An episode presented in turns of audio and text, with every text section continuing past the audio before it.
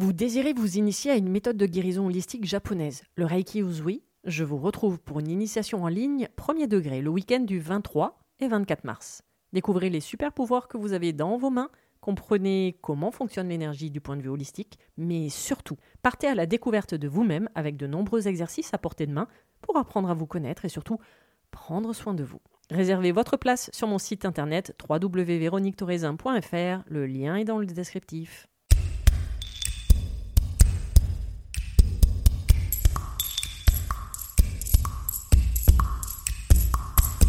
Bienvenue sur le podcast Mise en lumière holistique. Ce podcast a pour but de rendre accessible et surtout compréhensible le développement personnel, l'univers de l'énergétique et la spiritualité. Mise en lumière holistique est là pour vous apporter des clés de compréhension dans votre cheminement intérieur spirituel. Des clés pour avancer, comprendre et œuvrer sur vous-même. Je suis Véronique Thorezin, coach, mentor et thérapeute holistique antique. Et c'est la maladie, une sclérose en plaques, maladie neurologique dont je suis atteinte depuis plus de 15 ans, qui m'a permis de découvrir et plonger dans le monde énergétique il y a plus de 10 ans maintenant. De par mes propres expériences, mes connaissances acquises, mes compréhensions qui sont devenues aujourd'hui mon expertise, je vous accompagne avec ce podcast pour un moment de partage, afin de vous permettre de transformer votre monde intérieur et votre vie pour retrouver votre pouvoir intérieur et votre souveraineté. Chaque semaine, seul ou avec des intervenants, j'aborderai de nombreux aspects de l'univers énergétique, tels le lâcher-prise, la confiance en soi, les différents plans de conscience, la médecine traditionnelle chinoise, ainsi que bien d'autres pratiques de la spiritualité. Et surtout, une notion chère à mon cœur, l'ancrage, la clé de votre être. Je vous souhaite la bienvenue pour ce moment d'écoute. Vous êtes un corps, une âme et un esprit.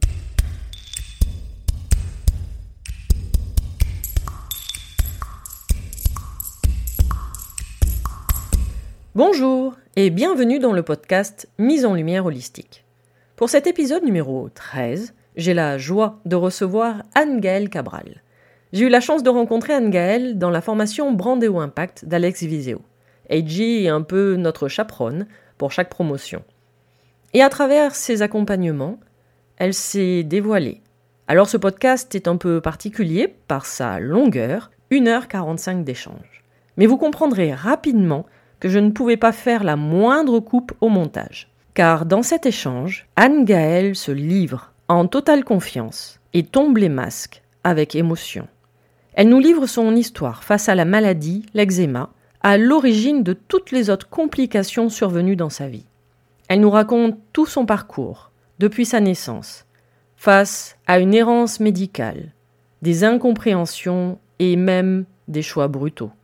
Son message est plein d'espoir, car même quand on pense que c'est la fin, une nouvelle porte s'ouvre pour parcourir un nouveau chemin, dans le cas d'Anne Gaël, l'hydratation qui lui a sauvé la vie. Alors suivez-nous au fil de l'eau pour ce long échange, sans voile et plein d'émotions. Anne-Gaëlle, bonjour et bienvenue pour ce nouvel épisode du podcast Mise en lumière holistique. Ça commence bien, je bafouille.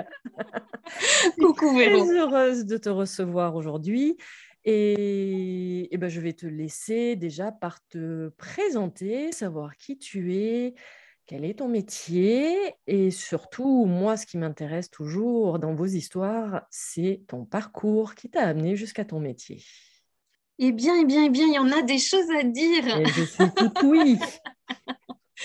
Donc, je m'appelle Anne-Gaëlle Cabral. Je suis coach de vie holistique spécialisée dans la découverte de soi basée sur l'hydratation et la métacognition. On va parler haut pendant. Ah oui. Ah là là là. Moi, ça me va. Je suis un petit poisson, donc tout va bien. Ah là là, oui, non, carrément. Hydratation, hydratation, mais par l'eau chaude. oui, ça, c'est la, grande, la grande nouveauté. Alors, pourquoi est-ce que je me suis spécialisée dans la découverte de soi? Euh, J'ai réalisé surtout que pour vivre sereinement et avec et dans le monde, il fallait que je comprenne qui je suis, ce que j'aime, ce que je n'aime pas, ce qui m'anime, ce qui me fait écho et ce, que, ce qui me fait vibrer.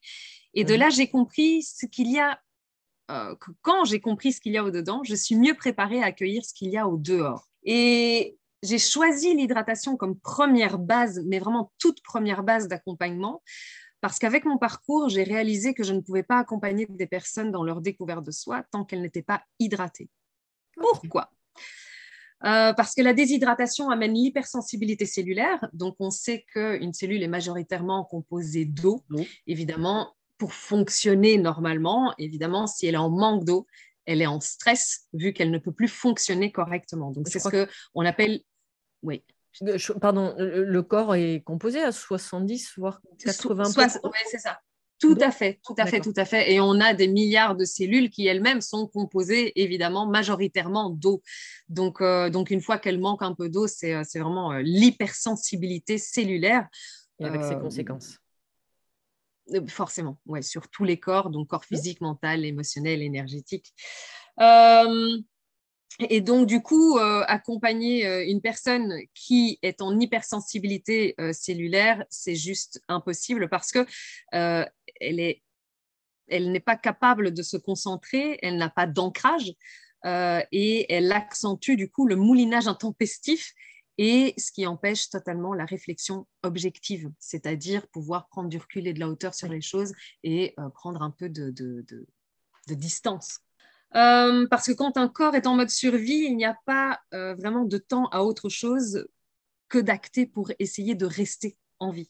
Et pourtant, on fait tout pour essayer d'aller mieux, on cherche des solutions, on teste encore et encore, on essaye et surtout, on échoue encore et encore. Alors du coup, on se croit inutile, raté, ça nous stresse, le stress déshydrate, la déshydratation empêche la réflexion objective et c'est le serpent qui se mord la queue, enfin, ça clairement. Donc la descente la descente aux enfers, elle est, elle est hyper rapide euh, parce qu'entre nous, dans cette course à la survie, on n'a pas le temps ni de réaliser ni d'intégrer la leçon qui en fait est déjà occupée à se jouer. Euh, et c'est là pourquoi j'ai choisi la métacognition comme deuxième base. Pour moi, l'hydratation et la métacognition forcément doivent aller de pair. C'est parce que de un, apprendre à prendre de la hauteur et du recul sur les situations, apprendre à être observateur de soi et ensuite à être l'observateur de l'observateur de soi.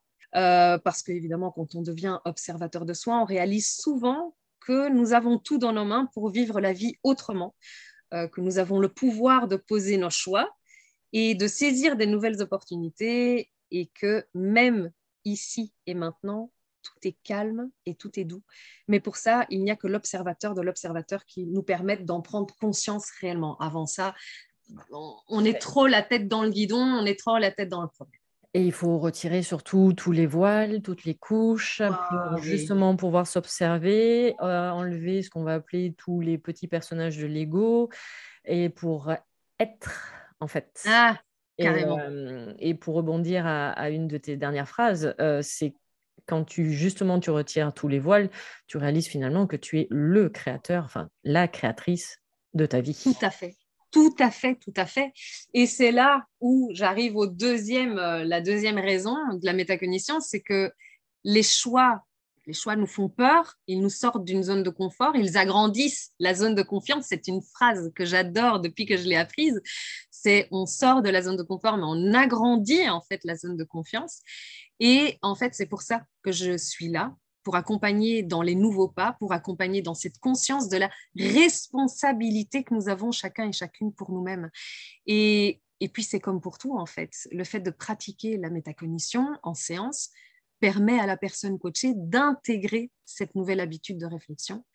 Et au lieu de se dire que la vie a encore frappé, elle va se dire qu'un autre choix pourra lui faire vivre une nouvelle réalité.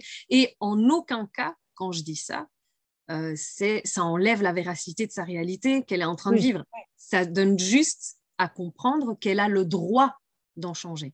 Et, euh, c'est là, en effet, que ça vient toucher les croyances limitantes et surtout ce que moi, je, mets le doigt dessus et qui n'est pas toujours agréable, c'est la responsabilisation de soi. C'est ça. C'est ce que j'ai envie de transmettre. De sortir de son rôle de victimisation et de voir finalement qu'on peut avoir un autre comportement.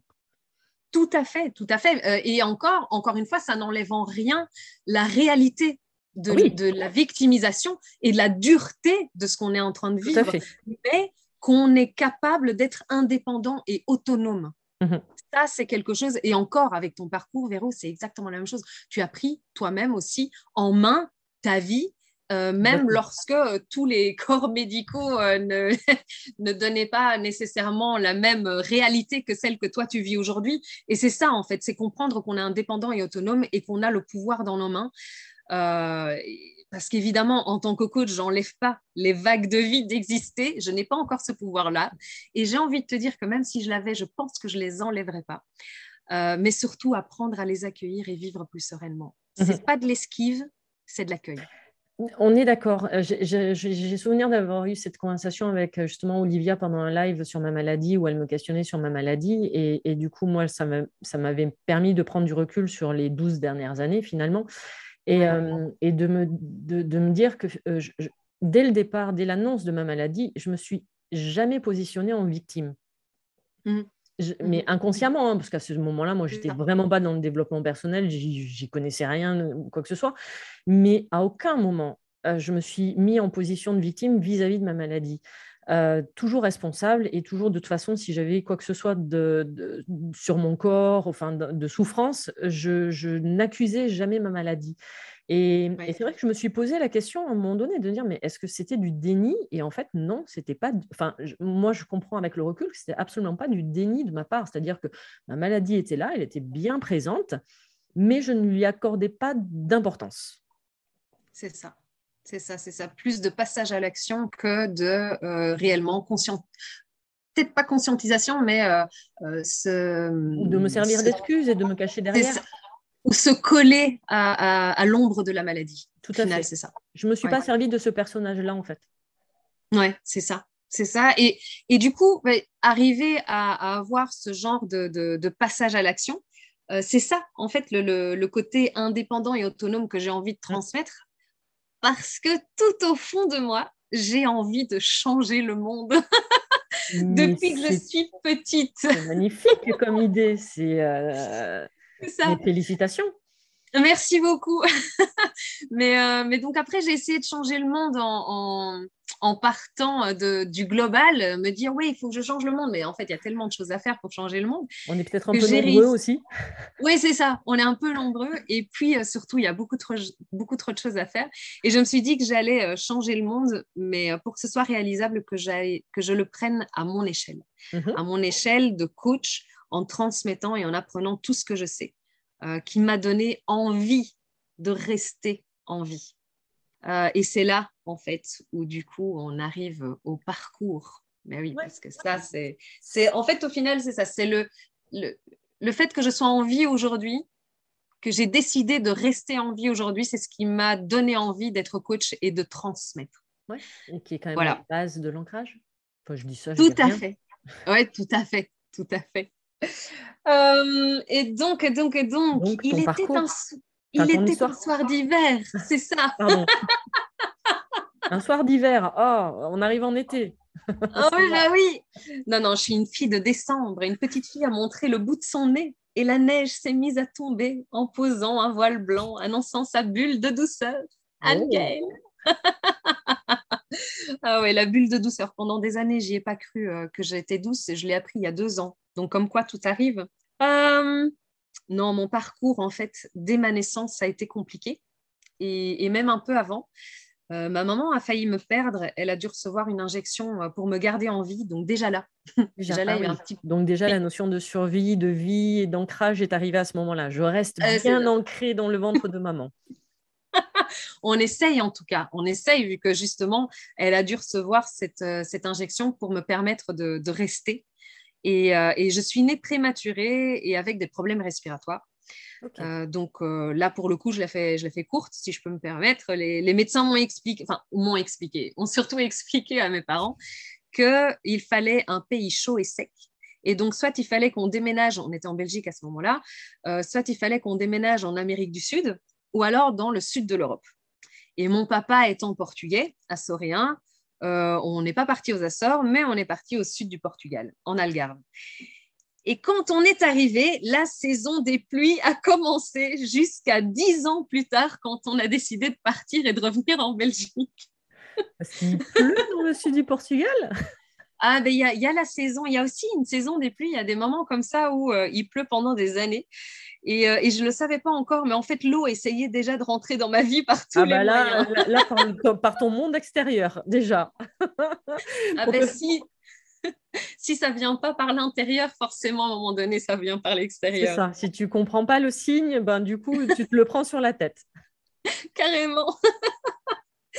Et donc, euh, et donc voilà, donc pendant dix ans euh, où j'étais là-bas, j'étais malade tout le temps, essentiellement les maladies respiratoires et les quelques maladies d'enfants comme, comme la scarlatine et, tous ces, tous ces trucs-là.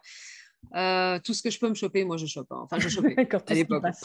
Ouais, ça. ça fait que du coup, malgré le fait d'être parti, soi-disant au pays, dans un pays au chaud, et, ça n'a pas eu d'impact sur, sur tes voies respiratoires. Ou très ah ben non, parce, mais parce qu'il me fallait un pays sec. Mais il n'a pas de bol. Ah ben, pas de bol. D'accord. et donc, euh, et donc en arrivant. Portugal n'était pas si mauvaise que ça, il me semble, mais bon. bon bah... Oui, c'est ça. C'est ça. Mais peut-être l'Amérique du Sud aurait été mieux. Mais bon, enfin. Eh ben, donc, s'il pleut au Portugal, cherchez pas, Anne-Gaëlle est dans le coin. oui, c'est ça. Bon, en Belgique. D'ailleurs, maintenant, je suis en Belgique et il pleut. Donc. je aucun commentaire sur la Belgique. Moi, je suis dans le sud de la France. Donc. Euh, donc, donc, donc, donc j'arrive en Belgique dix ans après. Euh, bon, bah, toujours les maladies respiratoires. On on va pas penser que les choses ont changé. Et, euh, et les allergies ont commencé aux fruits, au chocolat, à certains légumes, au pollen, aux acariens, au nickel. Donc, en fait, j'avais, ah j'avais la, totale. Spectre très large, d'accord. C'est ça. Ben, spectre tellement large. Bon, je voyais des, spécialistes, des dermatos, des mm. médecins, et mon cas était tel qu'en fait, il était présenté lors des meetings européens de dermatos. Donc, euh, c'est les colloques. Ah oui, carrément, d'accord. oui, c'est ça. Tu avais ta petite euh, notoriété. Oui, de la médaille de l'allergie. Tout à fait. Et donc, euh, donc là, j'avais 12-13 ans et ils ont conclu que c'était le changement climatique donc euh, le changement climatique qui avait euh, donné un stress au corps. Bah, Alors, c'est pas faux, hein, tu as changé quand même le climat du Portugal pendant dix ans. Hein. c'est ça. C'était ça. Mais, euh, mais il y avait, ils, avaient, ils avaient raison. Ils avaient raison parce qu'en effet, il y avait un, un, stress dû au changement climatique, mais surtout dû au changement de pays, parce que je ne voulais pas venir en Belgique à la base. Euh, j'étais complètement ancrée au Portugal, j'avais tous mes amis, euh, j'avais la famille, j'avais tout, et on décidait de me désenraciner. Eh ouais. Et ouais. Et donc, on s'est dit, euh, stress post-traumatique du changement de pays, plus le climat, forcément. et donc, comme la médecine traditionnelle est, elle pose une rustine. Hein, et la rustine, c'était les antihistaminiques et l'éviction des aliments et des perturbateurs. Donc, bah, l'eczéma, après, s'est présenté quand même euh, à partir de mes 12 ans, euh, toujours présent ci et là en, petite éruption mhm. et en crise tous les 3-4 ans. Euh, en gros, quand je dis en crise, ça veut dire que bah, j'étais brûlée, j'étais en sang, donc les vêtements collaient carrément à ma peau. le soir, c'était c'était pas c'était pas génial. il fallait y aller justement avec un peu d'eau chaude, décoller petit à petit. Enfin bref, je, je passe un peu les détails. et encore, je pense que le plus dur pour moi à l'époque, le plus dur à vivre, c'était pas de ressentir la douleur de, mon corps, mais c'était surtout de ressentir la douleur de mes parents qui étaient impuissants. Parce que quand on est une petite de 12 ans et qu'on voit euh, les parents nous regarder avec ce regard, j'aimerais tellement pouvoir faire quelque chose pour toi. Enfin, je ne suis pas maman, mais je n'ose pas imaginer ce que ça doit être pour un parent de voir son enfant souffrir, sans pouvoir rien faire. Mmh Juste le regarder souffrir. C'est hyper empathie et hyper sensibilité que j'avais, euh, là, en effet, comme on dit, la simple éraflure pour les autres, c'était une écorchure vive pour moi. Et, euh, j'étais en fait comme lacérée en lambeaux à chaque fois. Euh, donc à cette époque-là, j'avais 12 ans, j'ai commencé à fumer. Et, puis, ça me permettait de m'intégrer socialement. Donc, d'un, il fallait que je pense à autre chose. Quitte à ce que j'ai des problèmes de santé, bah, autant que ce soit pour une bonne raison. Hein à la cigarette.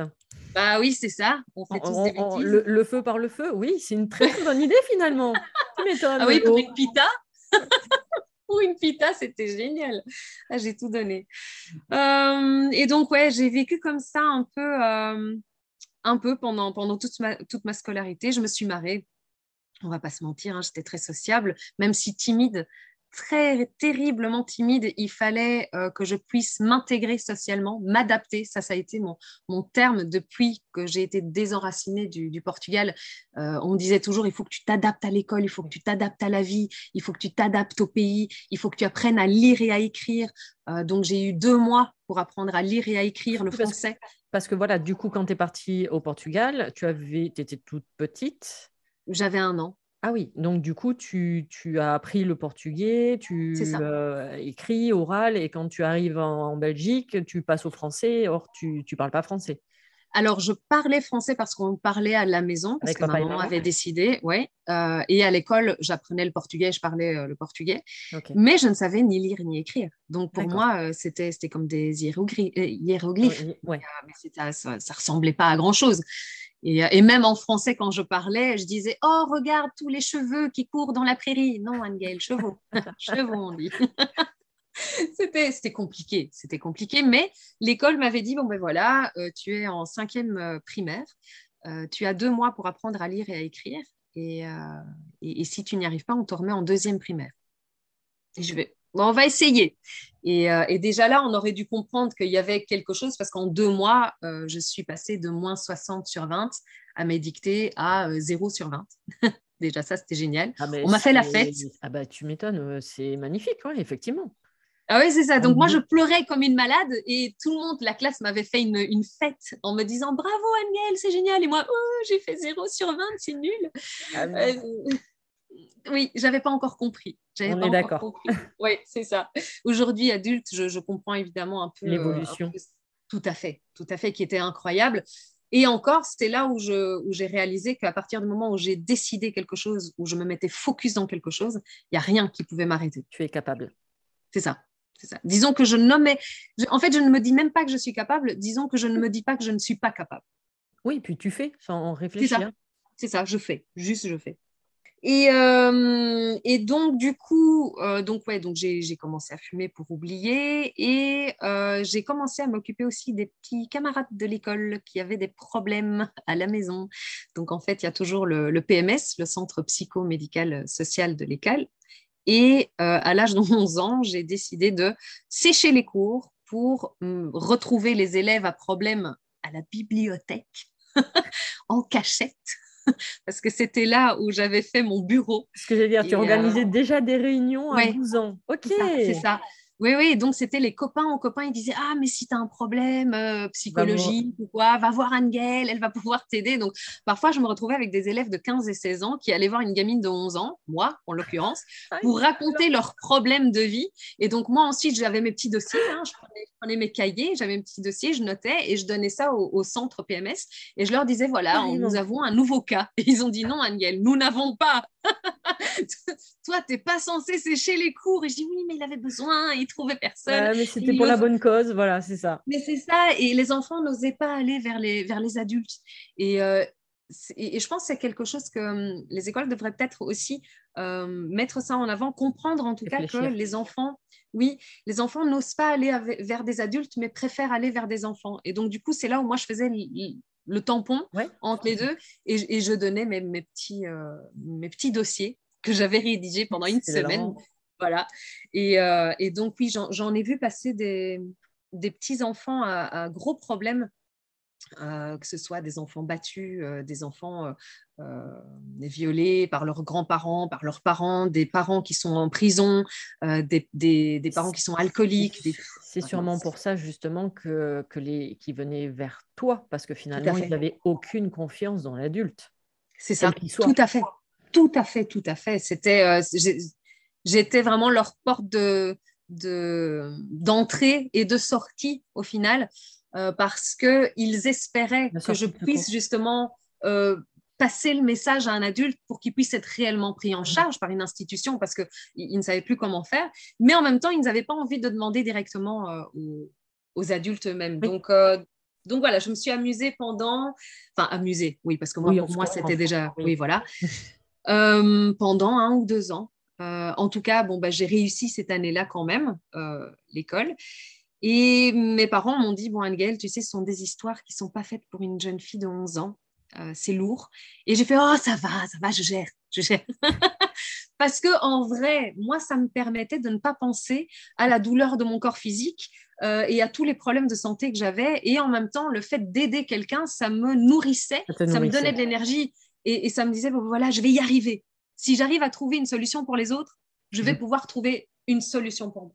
Mais le message, est, ouais, enfin ta pensée, je trouve ça euh, euh, très très belle quoi. C'était une très très alors, bonne idée avec le recul, pas forcément, mais parce que tu te mets en position du sauveur.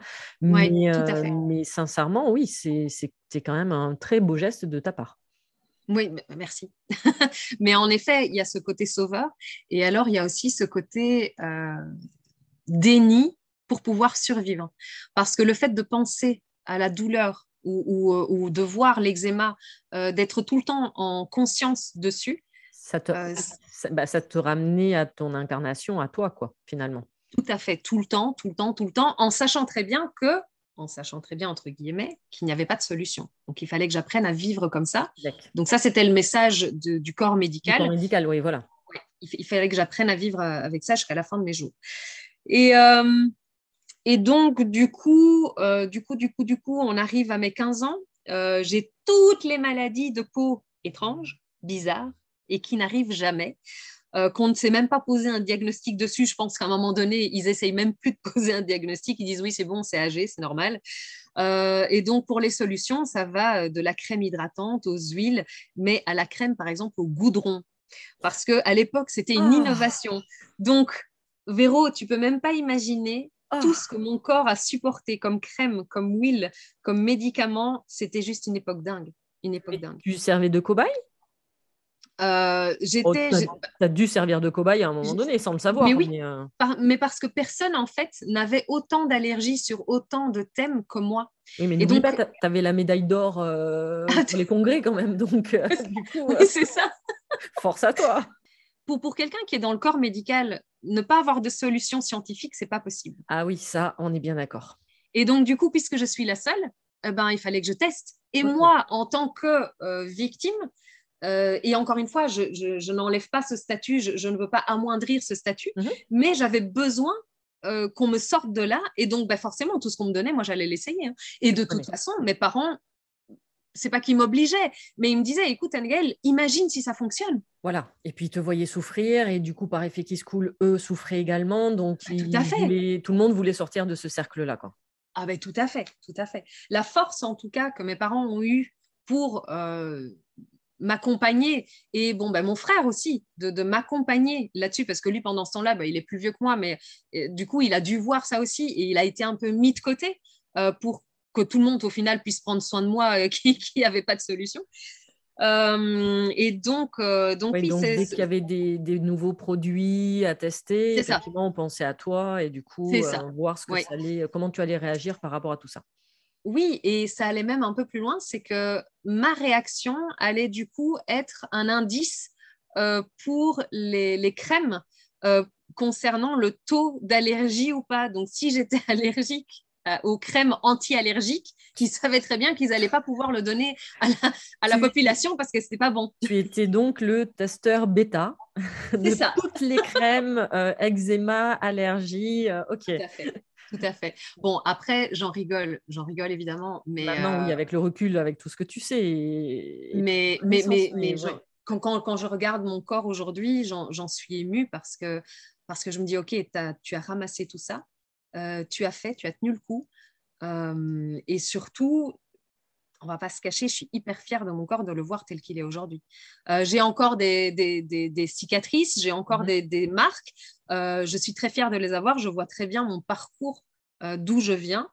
Et, Mais ce qui, ce qui fait que aussi maintenant, là où tu en es, c'est que tu as effectivement dans la matière, sur le corps, les cicatrices, mais tu n'as plus la souffrance qui est liée à ces cicatrices. Si Tout à fait. Euh, souffrance, non, je me souviens. Voilà. Je me souviens de ce que c'est. Et en fait, c'est euh, c'est pas une souffrance, c'est euh, l'accueil de la culpabilité que j'ai eu autant d'années envers moi-même. Parce qu'aujourd'hui, je connais la solution, je sais pourquoi j'étais aussi malade. Et donc, je me dis, mais Anne-Gaëlle, avec les signes, avec les choses, pourquoi est-ce que tu n'y as jamais pensé à l'eau? Pourquoi? Et donc ça, ça a été tout un, euh, tout un, chemin que j'ai dû faire. Un processus que j'ai dû faire, le, fait autant de, de, de, pardonner au corps médical en soi, de me pardonner à moi-même euh, et, de, et de lâcher prise en fait sur le fait que bah, justement c'est aussi pour ça que je suis là aujourd'hui, c'est pour transmettre et mhm. pour donner l'information. Voilà, parce qu'il n'y a que l'ignorance au final qui nous fait réellement souffrir. Tout à fait. Et, également par rapport à ce que tu expliques, euh, je pense que ça parlera à tous les thérapeutes euh, qui nous écouteront. Et, euh, moi, ce que tu dis résonne totalement. C'est-à-dire que moi, je dis toujours, quand ça nous concerne, même si on est thérapeute, on est des diesels. Oh, tout à fait. Je suis vraiment toujours, moi, la dernière. Ah oui, oui, mais euh, moi, la première, hein, je te dis, je, suis, je suis la dernière à comprendre certaines choses sur moi, alors que c'est d'une évidence sur les autres, où ils n'ont même pas besoin de parler, ils n'ont même pas besoin de bouger. Je sais de suite la problématique, euh, même par visio ou par téléphone, voilà. Et, quand ça me concerne, je, je, vais te donner un exemple. il y a, C'était l'année dernière ou il y a deux ans, une fois par an, je vais voir l'ostéopathe et elle me dit, tu viens je dis, bah, je viens pour la révision des 45 000. Je dis en rigolant.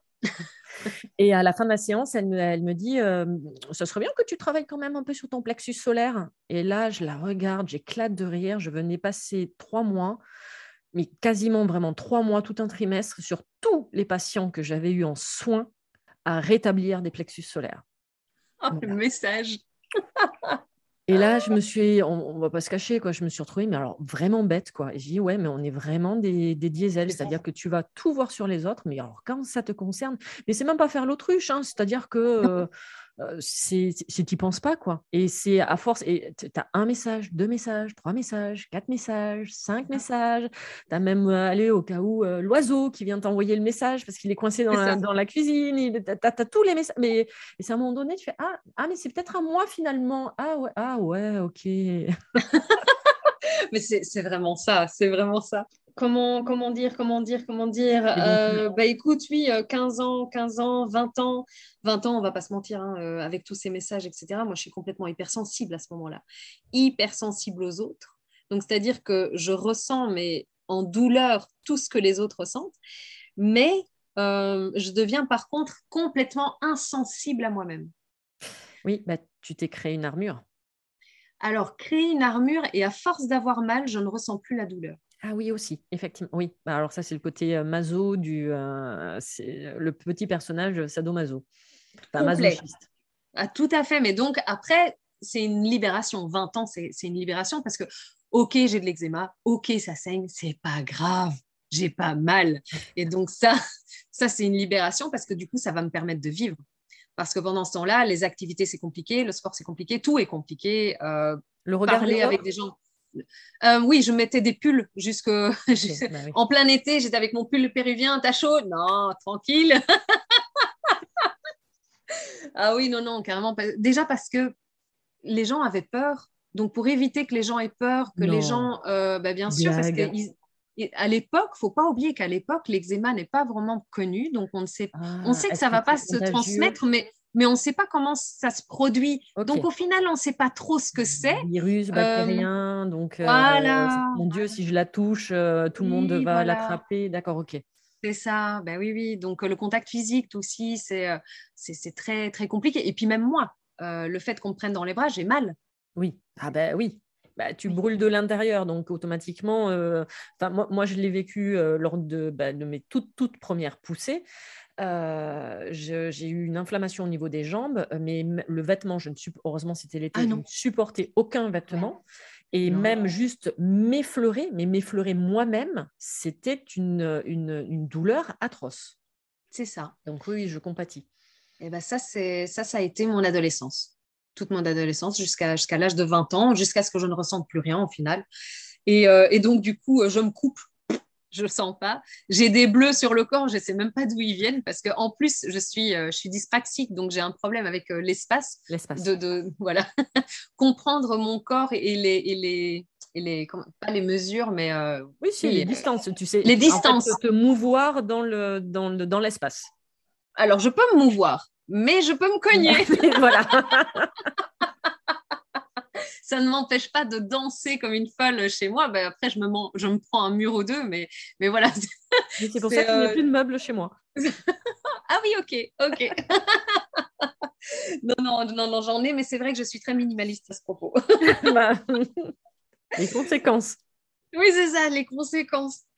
Euh, donc, du coup, à l'âge de 20 ans, les crises, elles vont s'espacer. Là, par contre, c'est bien, vu que je ressens moins, je pense qu'il y a moins de stress euh, à avoir peur d'avoir mal. Donc, euh, elles vont s'espacer de, de 5 ans, plus ou moins. Donc, ça, ça, ça, va faire aussi un peu de bien. Bon, après, ça n'empêche pas les, les, traces d'éruption d'être là. Mhm. Mais, mais encore une fois, comme on sait que le stress intensifie le bazar, ben, voilà, ça, ça aide. Là, je fais un petit bond dans le temps. J'ai 33 ans. J'arrête de fumer. Alléluia. Mes félicitations. Je, fumais quand même. J'étais arrivée dans les trois dernières années à, 50 cigarettes par jour. Donc, euh, ah oui, oui, c'était. Euh, moi, j'étais dans un autre monde. Moi, si je pouvais être partout ailleurs, sauf avec moi-même. Et sauf dans ton corps. Voilà. Voilà, une souffrance telle en fait du corps m'a amené à, euh, par exemple, euh, ma plus belle activité, que je, que je dorme ou que je dorme pas, c'était les, euh, aller, tu vois, aujourd'hui c'est tellement plus le cas que j'ai oublié le terme. ce sont les, les voyages astro? Astro. Ah oui, tout à fait. Oui, oui. Donc, donc moi, que je sois en cours, que je sois pas en cours, moi j'étais toujours ailleurs. Et d'ailleurs, j'ai encore tous mes, tous mes bulletins de l'école où on disait Angèle est adorable, mais elle est distraite. alors, juste, on, va juste expliquer les voyages astro, ce que c'est. Euh, en fait, alors, normalement, ça se fait la nuit. Mmh. Les plus connus se, déroulent la nuit pendant les rêves, c'est-à-dire qu'on on dit que les personnes, alors de manière consciente pour certains ou totalement inconsciente, euh, l'âme du corps sort du corps. Ça fait que du coup, effectivement, votre corps est bien en train de dormir dans votre lit, mais par contre, votre âme, c'est-à-dire vous et votre conscience, vous n'êtes plus dans votre corps et vous voyagez, vous pouvez euh, bah, aller dans tous les espaces-temps, donc aller dans d'autres dimensions, sur d'autres planètes, ou euh, aller voir votre meilleure copine en pleine nuit, euh, ou là où, mais pas dans votre corps physique. C'est ça, et simplement le, simple fait aussi de, de, prendre de la hauteur avec le corps. C'est pas nécessairement partir très loin, mais juste le fait de sortir et de, de stagner là et de dire de plus être dans ce corps de souffrance, en fait. C'est ça, tout à fait. Et donc ça, ça me permettait de, tenir le coup. Euh, et, puis c'était un plaisir parce que on va pas se mentir, dès que quelqu'un me saoulait un peu, euh, ben voilà. voilà. Parle, mais je t'entends pas. c'est ça, je non. Allô, allô, je passe sous un tunnel. Ou plutôt au-dessus du tunnel. oui, là oui, effectivement. Oh là là, donc à 33 ans, bah, je, donc j'arrête de fumer et je deviens asthmatique. Ben oui, parce que tu t'ennuyais Tu savais pas quoi faire dans la vie Ouais, c'est ça. Il te manquait des médailles. Ok. Mais écoute, en fait, non. J'ai juste euh, fait un level up de, de la médaille des problèmes respiratoires. Et ouais, c'était le petit level, up qui me manquait.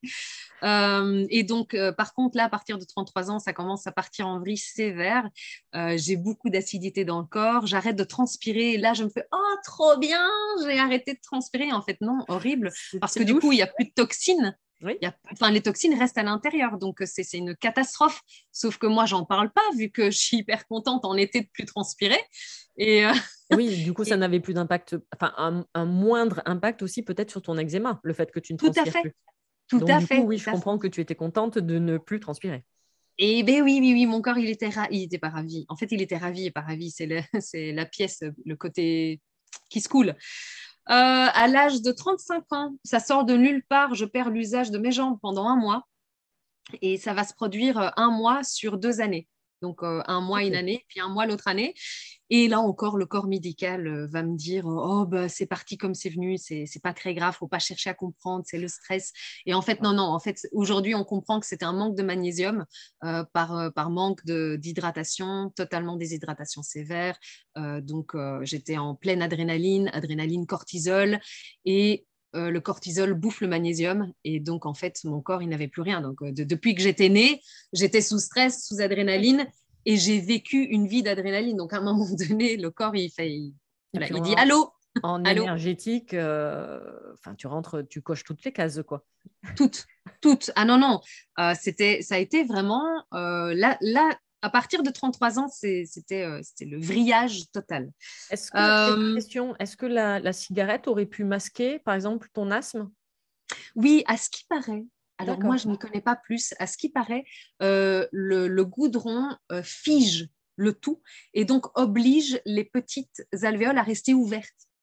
Tandis qu'une fois qu'on arrête de fumer, on, tousse tout ce goudron et tout ça, tout s'en va. Et donc, elles reprennent euh, euh, forme, mais sauf que euh, l'asthme, c'est le, mucus, en fait, qui se met à l'intérieur des... des, j'ai pas les mots. Des bronches, oui, oui. Des bronches, voilà.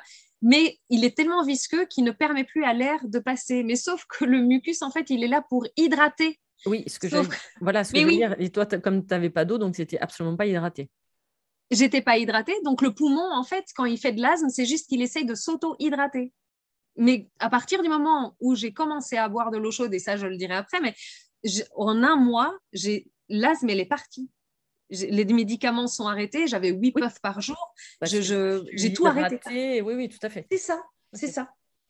Euh, mais donc, pour revenir un peu en arrière, à l'âge de 36 ans, donc euh, là, je commence à appeler euh, les urgences une à deux fois par mois parce que je fais des hyperventilations, des crises de panique, de manque de respiration, et je finis par me faire engueuler par, par les urgences parce qu'ils ben, me disent T'as qu'à aller voir un psy, te faire interner, mais arrête de nous emmerder. quoi. Donc là aussi, tu te fais complètement. Ah, violent. Ah oui, oui. C'est hyper violent. Alors moi, le corps médical, franchement, aujourd'hui, je suis en paix, mais ça a été, ça a été très violent. Euh, les 37 ans, je chope une gastro. Et là, c'est la descente aux enfers. Parce que ben, mes intestins étaient complètement secs, donc avec une gastro dedans. Euh, elle va durer deux ans, la gastro. ce que j'allais dire, ça doit être assez particulier comme effet. Parce que du coup, il y a des effets qui sont totalement euh, à l'opposé. quoi. Tout à fait. Et, donc là, comme on n'a toujours pas compris que c'était un problème de déshydratation, tout ça, on va dire que c'est le syndrome du côlon irritable. voilà. Et donc, de là, on me dira que c'est le stress. Euh, donc, bah, vu que c'est le stress, moi, je me mets à faire des formations, Reiki, sonothérapie. Euh, je passe un test de QI, je comprends que je suis à haut potentiel émotionnel. Du coup, j'écris un livre euh, qui devient un thriller parce qu'en fait, j'ai vomi tous les mots. et ça devient un thriller. J'avais tellement de haine à l'intérieur de moi, visiblement, qui explique l'importance de l'accueil des émotions. Mais cela dit, tout ça ne m'aide pas visiblement à enlever le stress de mon corps. Euh, à, 38, à 38 ans, je commence en plus de la gastro à refaire des eczémas sur tout le corps. Disons que la simple brise du chauffage me brûle la peau et les yeux cette fois, donc j'ai des œdèmes sur œdèmes. Ah euh, donc je voulais toujours pas voir ce qui t'arrivait. Je suis ravie que tu le poses. et, et, donc, du coup, en fait, je ne peux plus sortir de chez moi. Donc, euh, je ne peux pas prendre la voiture parce qu'il bah, y a de l'airco ou il y a de l'air mmh. simplement. Donc, c'est compliqué dans une voiture de, faire en sorte qu'il n'y ait pas une petite brise d'air. Je ne peux plus sortir dehors parce que le moindre vent, bon ben voilà. Euh, les trains, pareil, il y a le chauffage ou il y a l'airco. Euh, et au boulot, pareil, il y avait le chauffage ou l'airco. Donc, moi, je, sortais 12 heures. Je savais très bien que le lendemain, j'avais des œdèmes aux yeux et un corps brûlé. Donc, tu faisais la prévention en te disant je reste tranquillement à la maison. Oui, ce qui veut dire que du coup, tu peux plus travailler parce qu'à l'époque, il n'y avait pas encore le télétravail. Donc, je commence à être euh, totale solitude. Euh, là, ça commence à devenir très compliqué. Euh, et le 6 février. parce que ça ne l'était pas avant, donc. mais, écoute, là, là c'est le coup près qui tombe. Le 6 février 2020, on m'annonce donc que la preuve est irréfutable, c'est le stress, qui est la cause de tout. Euh, mais en même temps, on est d'accord que stress, c'est tellement vaste comme Ah oui, oui, ah oui, non, non, mais bah, c'est, euh, tu sais, c'est un peu comme à ah l'époque quand on te disait non, mais c'est euh, psychosomatique. ouais, on fait un, un fourre-tout, quoi. Oui, c'est ça. En, vrai, c'est psychosomatique. oui, mais on est, on est, bien d'accord. Mais, le mais d'où vient... le stress? Voilà, on est d'accord. Bah, exactement. C'est ça. et, en, et, en, fait, non. En fait, on m'avait proposé l'immunosuppression pour que mon corps arrête de surréagir Je dis, mais les gars, une petite question. Si mon corps réagit, c'est qu'a priori, il y a une raison. Euh, S'il surréagit, c'est qu'il y a une raison. Mais si j'arrête de faire en sorte qu'il surréagisse, euh, le risque va être que je vais choper quelque chose d'encore plus grave. Dire. C'est-à-dire que c'est une bombe à retardement. Exact. Et donc, du coup, je refuse. Et là, on me dit, et ça, c'est le coup, le coup pré final, on me dit, bah alors, tu n'as qu'une solution. Euh, il faut que tu il faut que tu t'internes en hôpital psychiatrique. Et j'ai dit, mais euh, ok, est-ce que je suis folle? Parce que si je suis folle, alors j'entre, euh, pas de souci, moi je me laisse faire. moi je suis docile, hein. si tu me dis que j'ai besoin d'un truc, j'y vais. Hein. Et, euh, et, ils me disent, étonnamment non. étonnamment non. C'est gentil. Mais c'est le seul endroit où on va pouvoir te donner plus de médicaments. Parce que, donc, à la base, j'avais oh. donc euh, la cortisone en crème pour mon visage, parce que mon visage était brûlé. On ne peut pas mettre de cortisone sur le visage, mais c'était la seule solution. En cachet. Euh, de la crème pour mon corps, pour mon crâne. Euh, et je prenais 32 mg de médrol, donc qui est pure cortisone, pour enlever l'eczéma du corps. Sauf que dès que je l'arrêtais, l'eczéma revenait. Automatiquement, puisque le médicament ne va être là que pour dire à ton cerveau tu n'as plus mal, c'est tout. Enfin, c'est un peu comme le cachet de doliprane, quoi. C'est pareil. C'est ça, il cache, en fait, il cache, il empêche l'eczéma de sortir. Donc, à partir du moment où on arrête de le prendre, sans rien changer dans les habitudes de vie, bah eh ben, le corps, il explose. Donc, à, chaque fois que j'arrête le médicament, l'explosion est pire. Oui, c'est-à-dire que tu l'as ralenti, euh, mais intérieurement, ça continue à bouillonner et que justement, dès qu'il a une porte de sortie, eh ben, il va sortir. Mais il va sortir deux fois, trois fois, quatre fois plus violent. C'est ça. Et donc, du coup, euh, ben, comme les 32 mg de médrol ne suffisaient pas, ils se sont dit que la meilleure solution, c'était de m'en donner encore plus, vu qu'il n'y avait pas d'autre solution. Et donc là, euh, là, je leur dis, bah, écoutez, il faut que je réfléchisse. Euh, je rentre chez moi, je pleure toutes les larmes de mon corps, bien évidemment. Ah, tu avais quand même de l'eau. j'avais, j'avais de l'eau. J'avais de l'eau. Pardon, c'est méchant. j'avais de l'eau. Et, et, voilà, c'est vrai que j'en parle, je commence seulement à en parler de cette phase-là. Euh, parce qu'aujourd'hui. Elle a que deux ans. elle a que deux ans, mais c'est surtout la pensée au suicide, euh, du coup, qui m'est arrivée et qui a fait en sorte que je suis la femme que je suis aujourd'hui. Euh, c'est d'ailleurs la raison pour laquelle aussi je vais écrire un, bouquin sur tout ça, parce que parce que c'est important pour moi que les gens puissent avoir la main sur toutes ces informations et mhm. comprendre que tout est possible euh, qu'il y a d'autres possibilités que, euh, que les médicaments et surtout que les médicaments ne sont pas une fin en soi. Et ça, c'est un message que j'arrêtais pas de répéter, mais le médicament, c'est une rustine pour nous donner le temps de faire ce qu'il y a à faire dans le corps. Mais sauf que ça, personne nous le dit.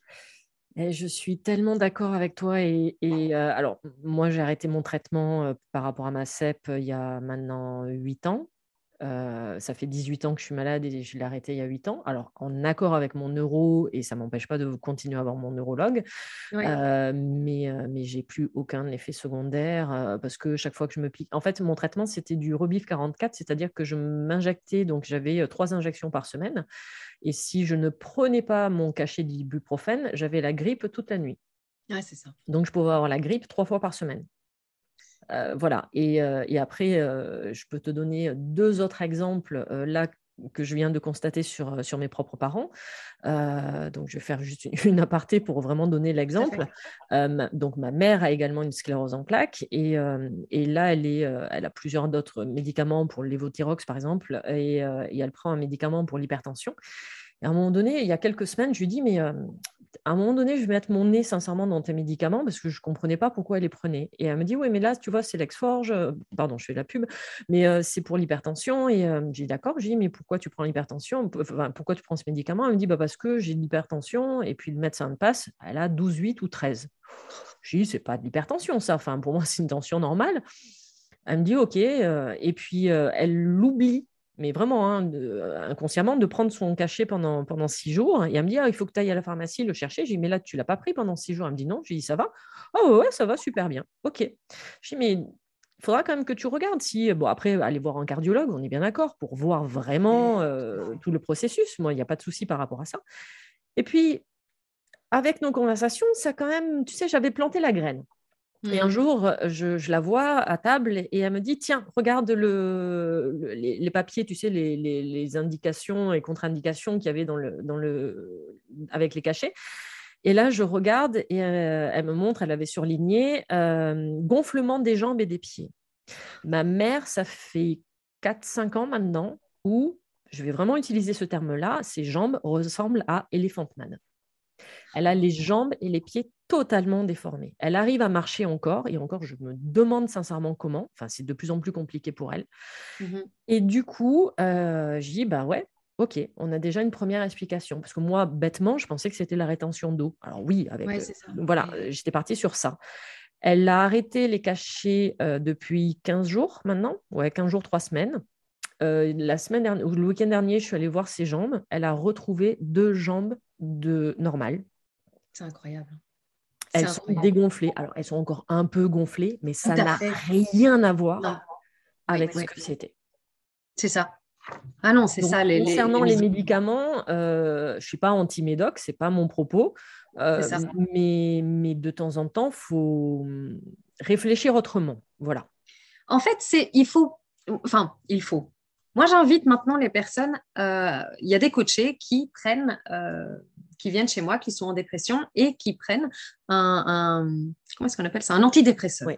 Je ne suis pas contre les antidépresseurs, mais on prend un antidépresseur et à côté, on fait l'introspection, on va voir ce qui nous fait mal, on fait en fait tout ce qu'il faut pour faire le travail, pour s'accompagner nous-mêmes vers euh, ce, qui nous, ce qui nous donnera un mieux-être, si je Oui. peux utiliser ces termes-là, même si ça fait fort, développement personnel, bien-être, mieux-être, tout ça, mais qui nous fait du bien. En tout cas, euh, pouvoir retrouver une, euh, une ligne de vie qui nous, qui nous fasse du bien. Et ensuite, lorsque nous sommes prêts, nous sommes de nouveau ancrés et stables en équilibre, eh ben, on lâche les antidépresseurs. Merci beaucoup pour euh, l'aide. Et puis, salut, quoi. Ça sert Voilà. de béquille et cette béquille est totalement nécessaire. C'est ça. Et moi, pour moi, la médecine traditionnelle, c'est ça. Pour moi, elle est heureusement là pour lorsque nous nous nous faisons dépasser par les événements et que nous n'avons pas eu le temps de prendre correctement soin de nous, nous avons l'intelligence humaine qui a créé les médicaments de la médecine traditionnelle, on les prend en tant que rustine béquille, qu'importe le terme, mais à côté, on fait et on donne au corps ce dont il a besoin pour pouvoir justement ben, laisser la béquille de côté et reprendre la vie. En fait, c'est ça. Et, et ce petit détail, j'ai l'impression qu'on l'a oublié Oui. parce qu'on a mis dans la tête des gens, écoutez les gars, bossez, hein, pensez pas à votre santé et euh, le corps médical, la médecine traditionnelle, elle est là pour s'occuper de votre pensée, donc vous allez chez le médecin que quand vous êtes malade. Métro, boulot, dodo. Voilà, c'est ça, hein, parce qu'on a besoin de, de votre concentration au taf et surtout ne pensez pas à vous, nous on pensera à vous. Et en fait, c'est là où la déconnexion totale, et elle s'est faite avec, euh, avec les gens. Et les gens, ils ne comprennent pas. Et c'est l'énorme différence qu'il y a justement entre bah, les médecines occidentales et les Tout médecines asiatiques, qui sont dites préventives. Alors, il y en a, hein, même en France, comme la naturopathie, qui, qui sont des, Oui, de la santé oui. naturelle et des médecines euh, préventives. Mais, euh, mais c'est ça l'énorme différence. Et moi, au départ, quand, quand je me suis installée comme acupunctrice par rapport à la médecine traditionnelle chinoise, on me disait, mais ça sert à quoi? Ben, En fait, ça sert à ce que tu ne tombes pas malade. C'est ça. C'est ça, en fait. voir- ouais. Ce sont les tips au C'est une quotidien. culture. C'est- une oui, c'est une culture, c'est une manière de vivre, c'est un respect de soi en fait. C'est une conscience et un respect de soi. Mhm. Et le respect de soi, c'est pas euh, c'est pas quelque chose qui demande énormément d'efforts à partir du moment où on comprend et on a l'info. Sauf que quand on est ignorant, on ne peut pas le savoir. Et c'est ça, en fait, qui, qui est difficile. C'est que les gens, à force de déconnexion au fur et à mesure des. Parce que, bon, euh, avant, il y a les. les, les- hum, comment est-ce qu'on appelle ça? Nos parents et nos grands-parents, bon, bref, ils ont eu une vie. Ils n'avaient pas le temps, en fait, de penser eux-mêmes. Parce qu'il y avait la guerre, il y avait la dictature, euh, il y avait, il y avait d'autres problèmes. Nous, aujourd'hui, nous, nous sommes une, une génération, par contre, qui avons la possibilité, euh, en tout cas, D'avoir ce temps-là. maintenant, d'avoir ce temps-là et d'avoir les podcasts, d'avoir euh, toute l'information sur Internet et accessible. à disposition en, en un clic. Après, par ça. rapport à ce que tu disais par rapport aux parents et aux grands-parents, même s'ils n'avaient pas ce temps-là ou ces connaissances-là, euh, il y avait quand même des connaissances, je trouve, si tu veux. Oui. Ah oui, oui, tout à fait. Voilà, c'est-à-dire qu'ils savaient quand même prendre soin d'eux, ils ne prenaient pas forcément le temps, mais euh, Voilà. par, par- par la nourriture, par la Oui, manière de manger, par, par, euh, par même, alors m- m- moi surtout, je le vois dans le sud de la France, par exemple, euh, moi j'habite un vieux corps de ferme, il est positionné, mais il, par rapport aux directions, par Mhm, rapport au mhm, vent, par rapport mhm, au soleil. Euh. Donc, tu vois, il réfléchissait à tout ça, en fait, mais de manière peut-être inconsciente, ça, j'en ai aucune idée, mais tu vois, il, le- il le faisait d'une autre manière. La tradition. C'était ça. Oui, ça C'était la, la médecine de la tradition. Ils ne réfléchissaient pas à. Mais du coup, Ils nous, avaient des clés.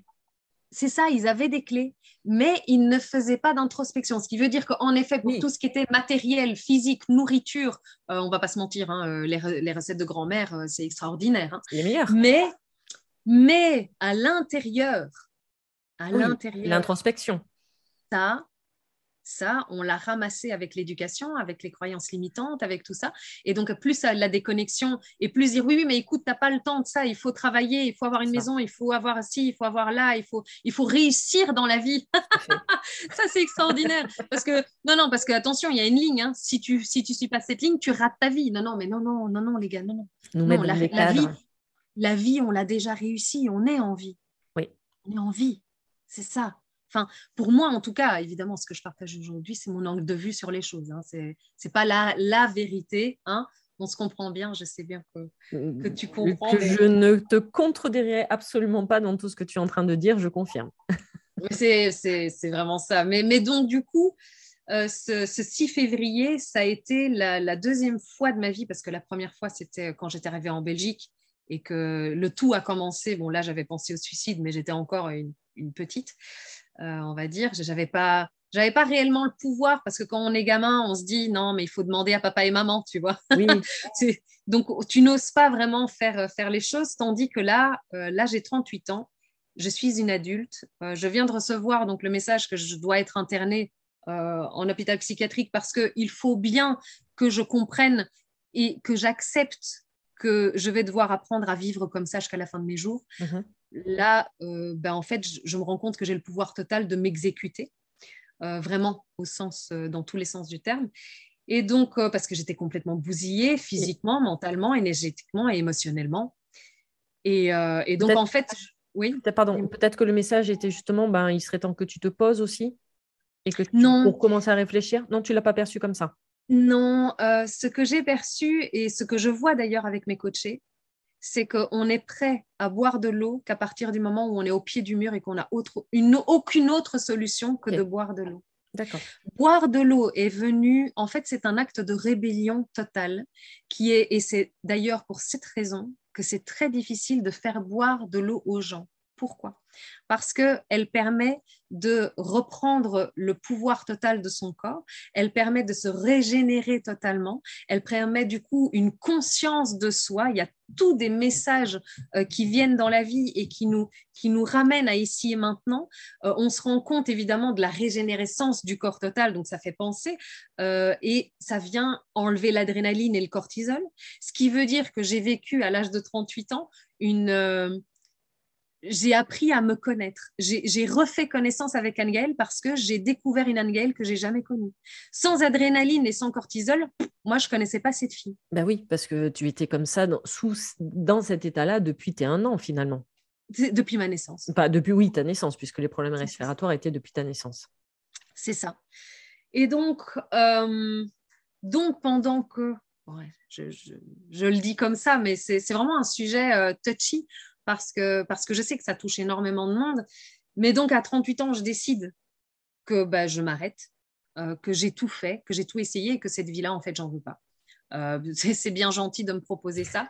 Donc, je suis au pied du mur et j'ai un choix à faire. Soit je continue, je me fais interner, soit euh, bah, soit j'arrête là. Et donc, bah, je décide d'arrêter là et, euh, et donc je cherche sur le net comment faire des nœuds qui tiennent assez bien et lâchent pas sous un poids de 50 kg.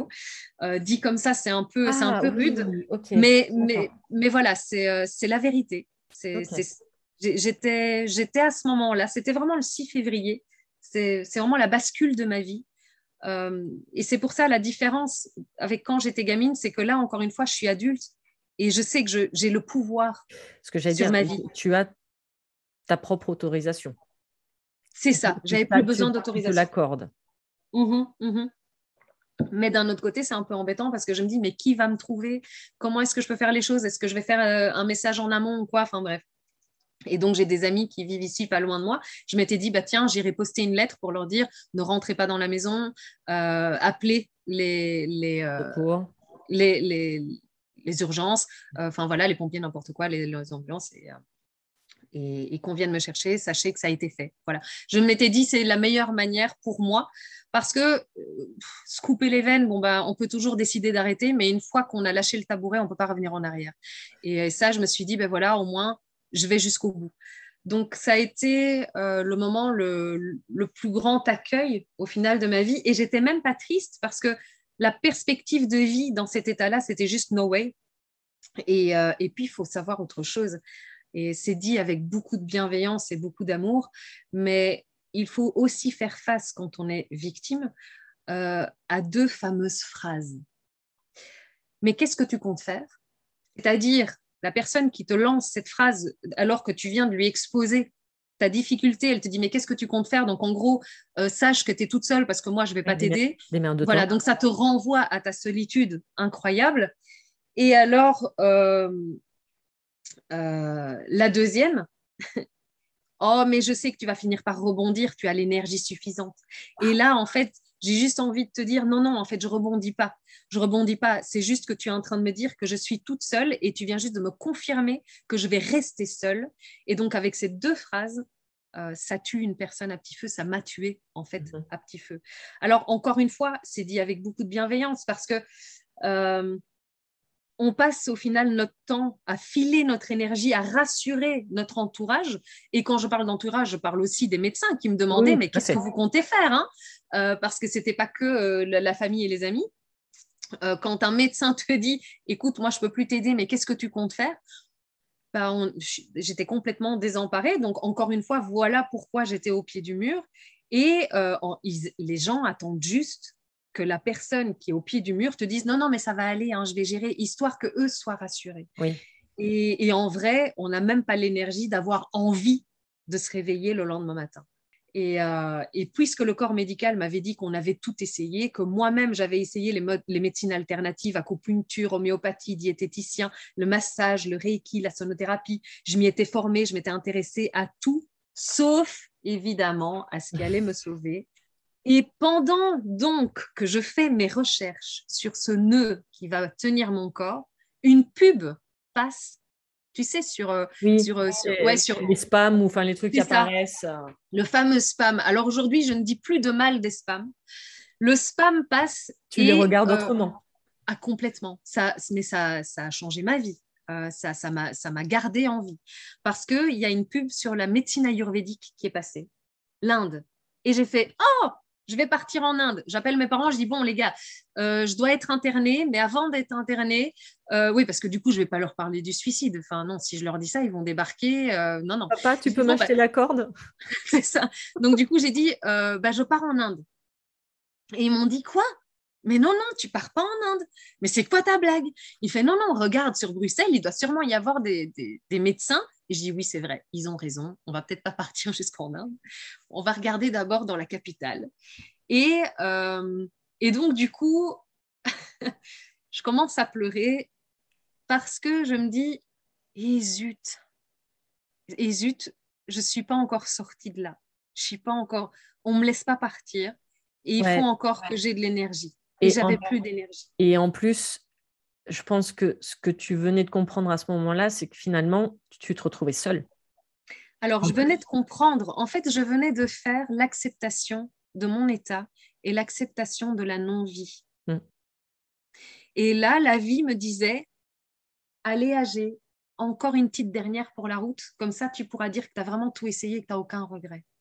Et là, tu pleures non pas parce que tu es contente qu'il y a une solution, mais justement parce que potentiellement il y a une solution et que tu vas devoir encore te battre mais seule.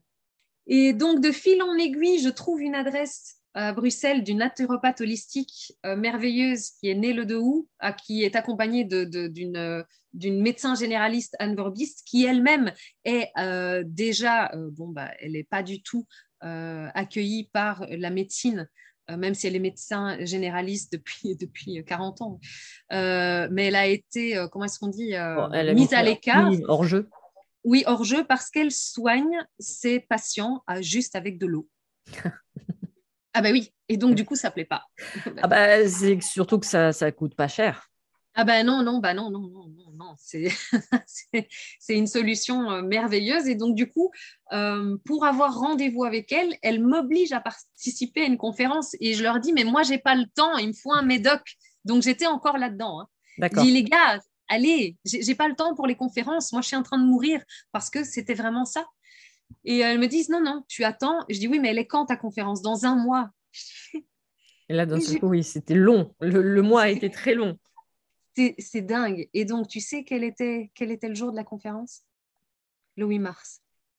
La journée de la femme C'est ça. La journée des droits de la femme.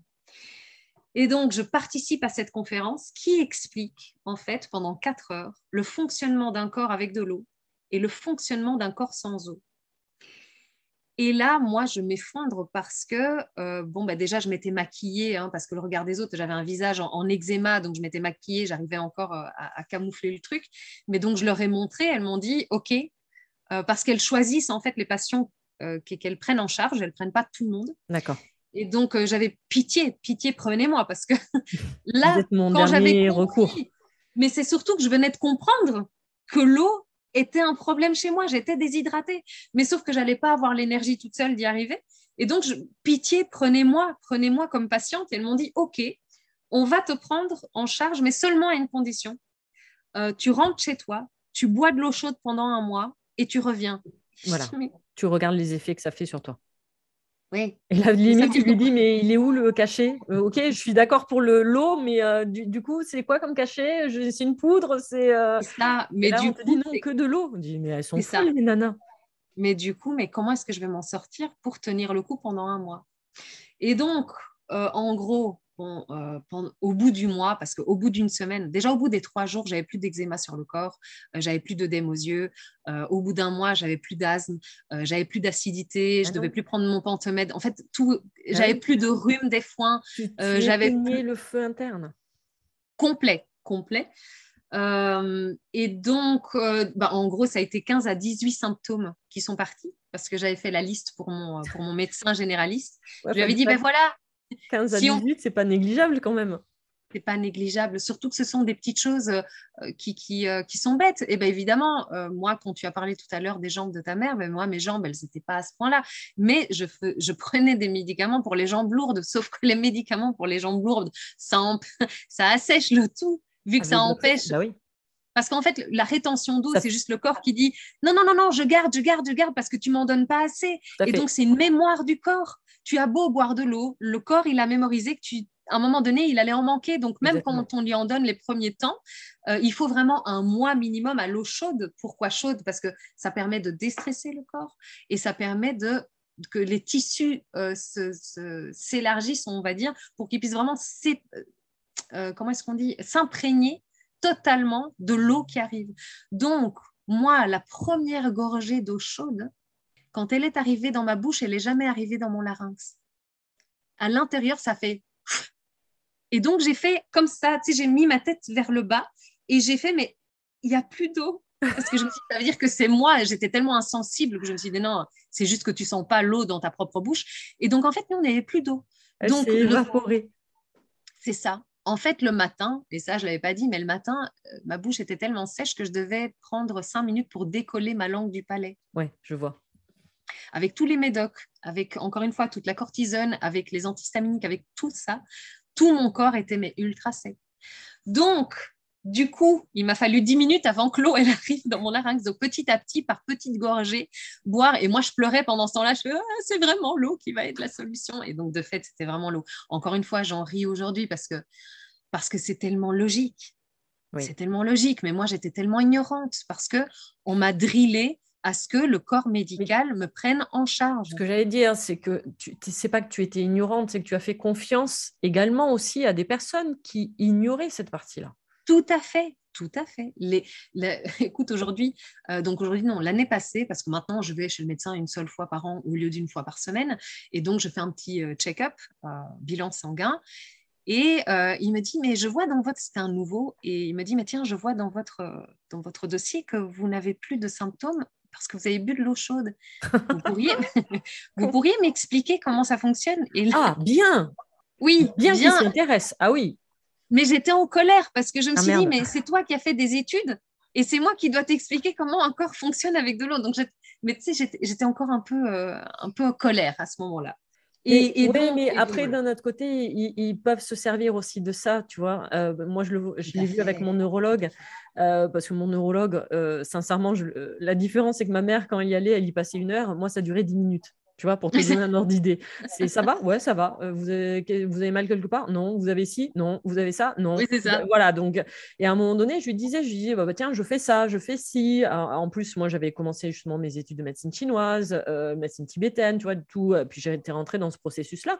Et, et, je sais, hein, il y a des choses où, où il notait les, trucs que je faisais et, les améliorations que j'observais sur moi. Et comme à un moment donné, lui aussi travaillait à l'INSERM en parallèle, et, l'INSERM euh, mettait en place des études. Et je rigolais parce que je savais que du coup, c'était par rapport à nos conversations. C'est ça, c'est ça. Ah oui, non, extraordinaire, extraordinaire. Bon, évidemment, en vrai, euh, il m'a posé cette question-là, mais il l'a laissé aussi un peu, un peu de côté parce que et c'est vrai que je ne peux pas demander aux médecins de, sortir de, leur zone, on va dire, de, leur cadre. Euh, surtout qu'encore une fois, ils ont 15 minutes par patient. Oui. Enfin, allez, je veux dire, 15 minutes euh, avec un patient qui dit bonjour, j'ai mal à la tête, eh bien oui, je vais vous donner un cachet. Ah, euh, mais encore une fois, le cachet, c'est pas pour le mal de tête. Le cachet, c'est pour donner un répit, pour que nous fassions ce qu'il faut pour que le mal de tête disparaisse. Exactement. Et c'est ce petit chemin c'est ce petit chemin qui nous manque. Enfin bon, bref, le, ce jour-là, le jour où, où j'ai ma bouche à aspirer l'eau, c'est le jour où j'ai décidé de rester en vie. Eh, Donc euh, ça a été, euh, ça a été, ouais, ça a été un mois, un mois que j'ai dû attendre. Ça a été la dernière énergie. Et, et là, j'ai réalisé, j'ai réalisé un an encore plus tard que j'avais toutes les compétences pour être coach et pour changer le monde mais à mon échelle et avec quelque chose de, de, pas, très, euh, pas très onéreux.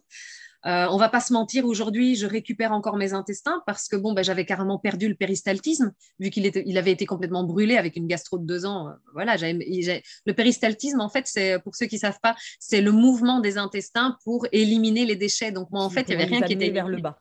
Oui, c'est ça. Donc moi, comme il était complètement sec, euh, complètement sec, il, il y avait plus non, il n'y avait plus rien. Donc aujourd'hui, j'ai retrouvé ça, alors que le médecin m'avait aussi dit en m'auscultant, mais madame, vous savez que vous n'avez pas de péristaltisme Je dis, oui, oui, je sais. Et là, il me ah, regarde, il fait, vous comptez faire quoi? Oui, voilà.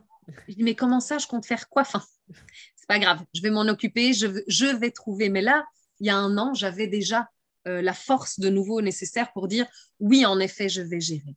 Cette, cette phrase-là n'était plus, euh, n'était plus comme un boulet de canon. Et euh, bah, j'ai aussi suivi la formation euh, de la, de Academy pour la nutrithérapie. Mais même si ça apporte une dimension, euh, ma base va toujours rester l'eau et la métacognition parce que pour moi, à mes yeux, c'est ma base solide de vie pour démarrer quelque chose et pour pouvoir être en ancrage et pour pouvoir avoir l'alimentation. Parce que sans un corps sans eau n'est même pas capable au final il n'est pas viable et il n'est pas, pas capable de, traiter les aliments qu'on lui donne. Donc, c'est ça aussi qu'il y a avec la nutrithérapie, c'est génial. Mais quand des personnes euh, ne boivent pas ou sont déjà asséchées et elles boivent un litre et demi d'eau tempérée par jour, ça ne, ça, n'avance à rien parce qu'un litre et demi d'eau tempérée, ça ne fait que glisser en fait. Le, corps est tellement sec qu'il ne peut même pas.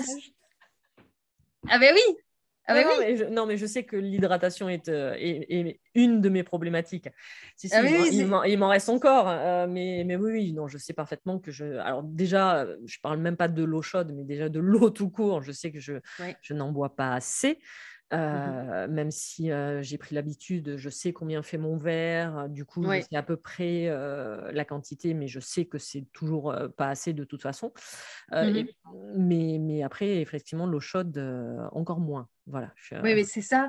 Mais écoute, pourtant, moi, je ne savais pas boire d'eau. Donc, à l'époque, il faut savoir, avec toute cette péripétie, je buvais un verre d'eau par mois. Ah ouais donc moi, je buvais, je buvais les sodas, les jus de fruits, euh, les jus de légumes, euh, je buvais de l'alcool. Euh, ben voilà. en te disant comme c'est du liquide, c'est bon, ça passe. C'est ça. Et je buvais, je buvais un litre et demi à deux litres de thé par jour. Et oui, ce qui est complètement diurétique. Oui. Bah oui. voilà. Donc, du coup, très compliqué. Donc, déjà, la fille, elle n'a pas d'eau. Donc, déjà, elle, elle, prend des diurétiques. Et le corps, à ce moment-là, en fait, il se ferme. Quand il voit qu'on ne lui donne pas de l'eau et qu'il en a absolument besoin, il arrête de donner au corps l'envie de boire. Et donc, en fait, moi, j'avais jamais soif. J'avais la bouche sèche, mais je mm. n'avais pas envie de boire. J'avais pas la sensation de soif. Et donc, et donc voilà, donc en fait, ma base, voilà pourquoi c'est l'eau et la métacognition. Euh, aujourd'hui, avec cœur et bienveillance et passage à l'action, hein, euh, en gros, je veux être la personne que j'aurais aimé avoir à mes côtés pendant 40 ans. Euh, et, puis surtout l'âge L'âge est symbolique aussi. J'ai été 38 ans malade, deux ans en rémission totale. Aujourd'hui, j'ai 40 ans, un bagage d'expérience, des formations incroyables au final grâce euh, à, la, maladie santé mhm. euh, qui m'a amené sur, sur, ce chemin-là. Euh, je suis gratitude pour ma famille, mes amis, ceux qui sont restés en tout cas. Et parce que même s'ils m'ont sorti ces deux phrases qui, qui, tuent un peu à petit feu, ce sont, ils ont réussi à m'accompagner comme je le voulais et ce sont des, êtres humains, ce ne sont, sont pas des coachs. Et ce sont des personnes qui, tout de même, ont réussi à m'apporter tout leur amour, toujours et sans limite. Mhm. Parce qu'il ne faut pas oublier que quand on est dans cet état-là, on n'est pas euh, tout, tout, feu, tout flamme. Enfin, si justement on est tout flamme, mais on n'est surtout pas papillon. On n'est pas papillon et rose et bulle de douceur. Hein. On, est, on, est, on est un caractère horrible. Moi, j'ai j'ai eu des propos aussi euh, horribles. J'avais un caractère euh, euh, en, hypersensibilité totale. J'avais peur de tout. voilà, je, ne vivais pas et surtout colère. Et, en colère, en colère totale. J'étais en guerre totale contre tout le monde, contre moi, contre tout en fait. Et pour ce qui est de la médecine traditionnelle, je ne suis plus en guerre. Je suis en paix parce que justement, comme on en a parlé, j'ai compris que le problème est bien plus grand et c'est l'absence de responsabilisation et d'information de chacun et chacune, mhm. et qu'au final, il faut pas être en guerre, il faut collaborer. Et aujourd'hui, je suis ravie d'avoir de trouver des praticiens et des praticiennes de la médecine traditionnelle qui sont à l'écoute et qui ont envie de collaborer. Et donc, je trouve qu'il faut démocratiser tout ça et, juste partager et transmettre. Quoi. Donc, euh, donc mon but euh, en tant que coach de vie holistique euh, spécialisé dans la découverte de soi, c'est surtout euh, même si j'ai pas le diplôme, c'est d'être comme un médecin généraliste, c'est-à-dire qu'on vient chez moi euh, et je, peux poser un diagnostic, on va dire, de conscience et dire, ben voilà, euh, je t'invite à aller vers tel spécialiste ou tel spécialiste, que ce soit dans la naturopathie, que ce soit dans la kinésiologie, que ce soit dans la méthode d'ancrage, que ce soit dans n'importe. Euh, que ce soit aussi dans la médecine traditionnelle, ben voilà, euh, bilan sanguin, etc. Enfin bref, voir un peu, euh, comme je t'ai dit tout à l'heure, j'ai une coachée, bon ben, elle m'a demandé, mais oui, mais est-ce que je prends des antidépresseurs ou pas? Oui, oui, oui, parce que pour l'instant, tu as besoin d'une béquille pour t'aider à te canaliser. Ça ne veut pas dire que ça va rester à vie, mais ça va nous permettre de d'arrêter le moulinage, de commencer l'hydratation, de se concentrer, de calmer le corps et de voilà, de, de prendre tout ce qu'il faut. Donc ça, c'est le métier que j'ai choisi au final euh, de garder grâce à ce parcours euh, qui m'a entraîné euh, durant 40 ans. Donc, en, même temps, ce métier, tu l'avais choisi déjà à 12 ans. Oui, tout à fait, tout à fait, déjà à 12 ans. Et je m'éclatais avec ça. Parce que ça me, ça me plaît tellement de pouvoir. Alors aujourd'hui, j'aide non plus pour être sauveuse, parce que c'est le, changement est différent, c'est que euh, c'est un métier qui me nourrit, c'est un métier qui me fait plaisir parce que je peux partager ce que je sais. Euh, c'est un métier qui me fait plaisir parce que voir dans les yeux de l'autre qu'il vient d'intégrer l'information et aussi de rendre l'indépendance, parce que moi, mon but, c'est que les coachés viennent, mais qu'ils partent à un moment donné. Moi, j'ai pas envie de garder les personnes sous mon coude, hein, c'est vraiment pas le but. Le but, c'est qu'ils quittent le nid à un moment donné, comme on dit, et qui puissent vivre la vie, les vagues de vie, et qui comprennent comment ils fonctionnent et quelle est la planche de surf qu'ils doivent prendre pour pouvoir justement naviguer sur ces eaux. Donc, euh, c'est c'est vraiment hyper important euh, pour moi de, de, de tabler sur, euh, Mais sur, sur cette image-là. quoi. Je, je, je pense que à un moment donné, justement, on, on, est capable en tant que thérapeute de sortir de cette position du sauveur oui. Parce que, en fait, euh, c'est notre histoire qui parle pour mhm. nous. Oui. c'est notre histoire, notre parcours qui fait que du coup, quand les gens viennent vers toi, eux, ils viennent peut-être avec l'intention que tu les sauves, mais toi, toi, tu sais que tu vas pas les sauver, tu vas juste raconter ton histoire et en racontant ton histoire, eux vont avoir les prises de conscience. C'est ça. Euh, disons que je, je, je me, je m'inspire évidemment en miroir parce que toutes les personnes qui viennent chez moi, on va pas se mentir, ce sont soit des hauts potentiels, soit des hypersensibles, mais surtout des hypersensibles cellulaires au mhm. final. Parce que c'est ça aussi, à, 40 ans, donc c'était pile le, jour de mon anniversaire, j'ai fait cette prise de conscience. Donc, comme je t'ai dit au début, j'ai refait connaissance avec moi. Donc, il y a aujourd'hui des manières de, réagir à des situations. Moi, je ne me connais pas, hein. je ne sais absolument pas. Euh, et je me dis, mais c'est qui cette fille? Mais qui elle est? Enchantée. Euh, pourquoi je réagis comme ça? Je, suis tellement calme. Est-ce que ça cache quelque chose? Et puis après, bon, on lâche prise. Hein, euh, on lâche prise, on vit au présent et, et on fait ce qu'il faut. Mais au final, les gens, quand ils viennent chez moi, ce que j'apporte, c'est réfléchir à leur place. Dans les premiers temps, euh, leur dire exactement, bon ben voilà, je t'apporte un cadre. En fait, ce qu'on m'a pas apporté à l'époque, qui m'a vraiment manqué, c'est qu'on me dise quoi faire. Oui. Parce que quand on est malade, on n'a pas le temps de déjà euh, accueillir la maladie, accueillir tout, tout ce que ça comporte. Avec, voilà, et en plus, de réfléchir parce qu'on me disait oui mais tu vas manger quoi alors vu que tu peux plus rien manger? Oui parce que j'étais à la salade et au pain mais et encore la salade c'était un jour sur deux parce que le cru, quand on n'a plus d'intestin, ça sert à rien. Non. Euh, ben non. Il va pas aimer. Ben non, il va pas aimer. Et, euh, et, puis surtout parce que bon, bah, euh, intolérance au fructose, au lactose, au ah bah gluten. tu, tu es allergique, donc automatiquement ton corps lui continue tout le processus. Tiens, il n'est pas ah allergique à ça, tiens, on va lui mettre. c'est ça. Et, euh, mais bon, là, pour le coup, heureusement, ce n'était pas une allergie, ces trois-là, c'était vraiment juste une intolérance. Donc, je n'avais pas, j'avais pas d'œdème de coin, rien du tout. Mais c'était, euh, c'était une, une, gastro, donc syndrome du côlon irritable. Aujourd'hui, euh, je prends du lactose, je prends du gluten, je prends du, du, fructose. ça pose pas de problème. On sait bien que le gluten et le lactose, c'est pas bon. Mais ce que je veux dire, c'est que la vie n'est pas une vie d'éviction c'est pas une vie de 100% parfait et qu'on se fait plaisir de temps en temps euh, et, que le but c'est de s'équilibrer. En fait, c'est d'avoir l'info. Je sais que c'est pas bon, mais je sais qu'une fois par mois, ça ça va pas faire de dégâts à l'intérieur. En fait, mon corps ne va même pas le sentir passer. Et puis c'est pas bon parce que euh, on est arrivé à un stade où c'est tellement ultra transformé. Voilà, c'est ça, c'est ça, tout à fait. C'est surtout la transformation qui pose problème aujourd'hui, euh, parce que finalement, on serait allergique à rien du tout au niveau alimentaire. Alors, oui et non, parce que la transformation ne fait pas tout. Il y a la pollution des sols, la pollution ah, oui, de l'air, oui, voilà. tout à fait. Oui, non, non, tout à fait, effectivement, avec tous les pesticides et tous les. Non, non, on, est, on est entièrement d'accord. Mais si, tu si tu reviens vraiment à l'essentiel. Euh, bah, D'ailleurs, euh, j'ai lu un, petit, un petit article où il disait ben, c'était quoi? 90% des produits actuellement vendus euh, en grande surface n'existaient pas il y a 100 ans. Alors bon, les grandes surfaces n'existaient pas, mais je veux dire, euh, euh, Tu, ne le trouvais pas dans le commerce. Et du coup, 90% des maladies n'existaient pas non plus. Eh bien oui. Eh bien oui, bien sûr. Et, on va, c'est évident. Aujourd'hui, je suis revenue à des aliments beaucoup plus, bah, moins transformés. Moins transformés. et même moi, je ne les transforme pas. Donc, euh, tu sais, par exemple, quand on voit des, euh, des cours de cuisine euh, qui disent, ben voilà, on va prendre le soja, on va faire ci, on va faire ça, et on va faire truc, et on va, on va transformer, on va faire des boulettes et tout ça. Non, en fait, non. Moi, le pois chiche, je le veux comme ça. Je ne... Non. et, et, encore, les légumineuses, c'est un plaisir aujourd'hui de pouvoir les manger parce que ben, j'ai vécu, j'ai vécu une vie sans pouvoir. Hein. Bah, tu, tu, en as été privé, effectivement complet. Mais donc, du coup, ce qui veut dire que tout ce qui était protéines, je ne pouvais pas les manger non plus. Donc, mon corps s'est déstructuré totalement. Aujourd'hui, je lui offre une nouvelle structure en pouvant remettre des protéines en avant.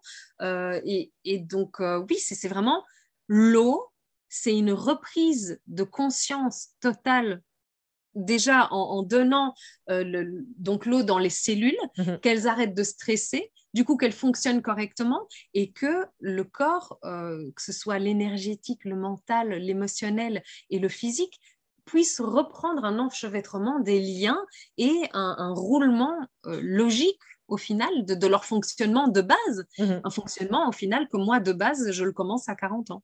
Mais euh, enfin, moi, j'ai pu l'observer. Je pense que, que, les auditeurs euh, ont, pu l'observer eux aussi.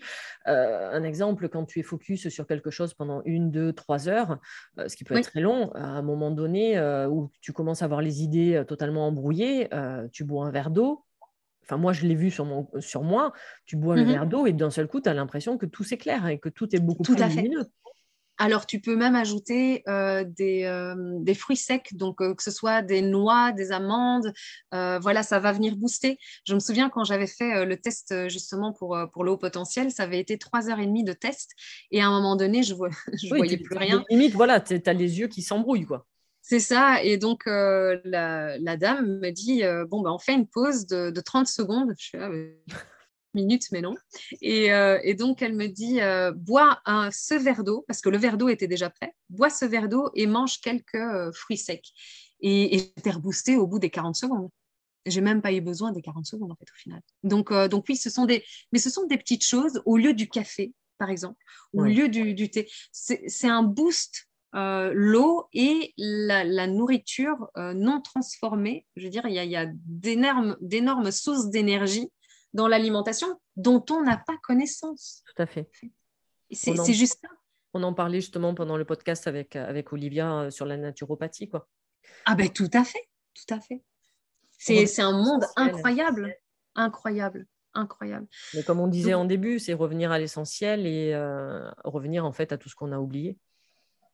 C'est ça, exactement. Et prendre le temps comme mesure et comme mesure fondamentale aussi de, de la régénérescence du corps. Parce que c'est quelque chose que j'ai que j'ai vécu aussi et j'ai eu du mal ça a été euh, comment est-ce qu'on appelle ça? C'est la le fait de manger tu vois j'ai carrément oublié le terme euh, vu que c'est passé la boulimie. Oui. La boulimie lorsqu'on est malade et qu'on cherche l'aliment qui va nous sauver euh, et donc, puisqu'on ne peut plus rien manger, qu'on est dans un état avec des intestins, et donc on cherche. Et donc, en fait, au final, en cherchant, ben, il faut tester. Donc, on mange, on mange, on mange. Et en fait, on mange 24 heures sur 24 et le corps n'a pas le temps de, digérer, de se calmer, de faire une pause. Et donc, on fait pire que mal. Et rien que ça aussi, à mes coachés, leur apprendre à prendre le temps. Euh, une séance, euh, c'est bref, c'est, mais pas plus d'une fois par mois. Mhm. Et au début, ils sont un peu paniqués. Et j'ai dit, vous inquiétez pas, je suis là en mail, euh, vous pouvez me contacter. Mais on ne se voit pas parce que l'intégration de l'information va déjà prendre une semaine. Euh, le temps de, mettre en place, le temps de, voir ce que ça fait dans le corps et de conscientiser, d'avoir un retour, on sera déjà à la fin du mois. Mais parce qu'on vit dans un monde, bon, on a eu l'occasion d'en parler, où euh, tout va très très vite et que les gens ne prennent pas le temps et, euh, ou n'ont pas envie de prendre le temps non plus parce que justement, euh, on vit dans un monde totalement d'impatience. Oui, et ensuite faire, se faire face. C'est ah, que bien pour ça faire face, c'est pas évident parce que de un, ça va venir toucher toutes les douleurs, de deux, euh, tous les, traumatismes, les blessures, les, les, croyances, comprendre. Alors, quand j'ai compris que mon monde avait été construit sur des croyances limitantes et que donc je n'existais pas. J'existe, mais je mmh. n'existais pas. L'image que j'avais de moi était fausse. Et en aucun cas, je n'enlève la réalité d'Anne Gaël pendant les 40 premières années. J'ai vécu, j'ai acté, j'ai été, j'ai existé. Mais aujourd'hui, je me rends compte de qui je suis au départ. Ça, ça, c'est très dur. Je veux dire, et en plus, évidemment, ça se passe à l'âge de 40 ans. Donc, autant te dire qu'on vient te dire, oui, mais ça, c'est la crise de la quarantaine. Non, c'est juste que c'est arrivé à ce moment-là. Euh, ouais, alors après, énergétiquement parlant, ça s'explique. Hein. Oui, ça s'explique aussi. Mais le fait de, de tu pas été prête avant, justement, de, de le voir, de le comprendre. Évidemment, mais au bout de deux ans d'hydratation, aujourd'hui, j'ai assez de calme pour pouvoir ressentir. Mmh. Donc évidemment que mon, mon corps, mon, mon être s'exprime et se dit, hé, ça y est, je peux me montrer maintenant, bah enchanté. parce, que, parce que tu as repris possession de ton corps. C'est ça, c'est ça. Et aujourd'hui, comme on en a parlé tout à l'heure des, des voyages astro, je n'en ai plus fait depuis, euh, depuis trois ans. Bah non, parce que c'est plus une souffrance que tu sois dans ton corps. C'est ça. plus en feu. Tout à fait. Tout à fait. Tout à fait. S'il est, en donc... feu, ça sera, pardon, si s'il est en feu, ça sera juste quelques minutes parce que tu auras une colère, tu vivras la colère ça. à instant.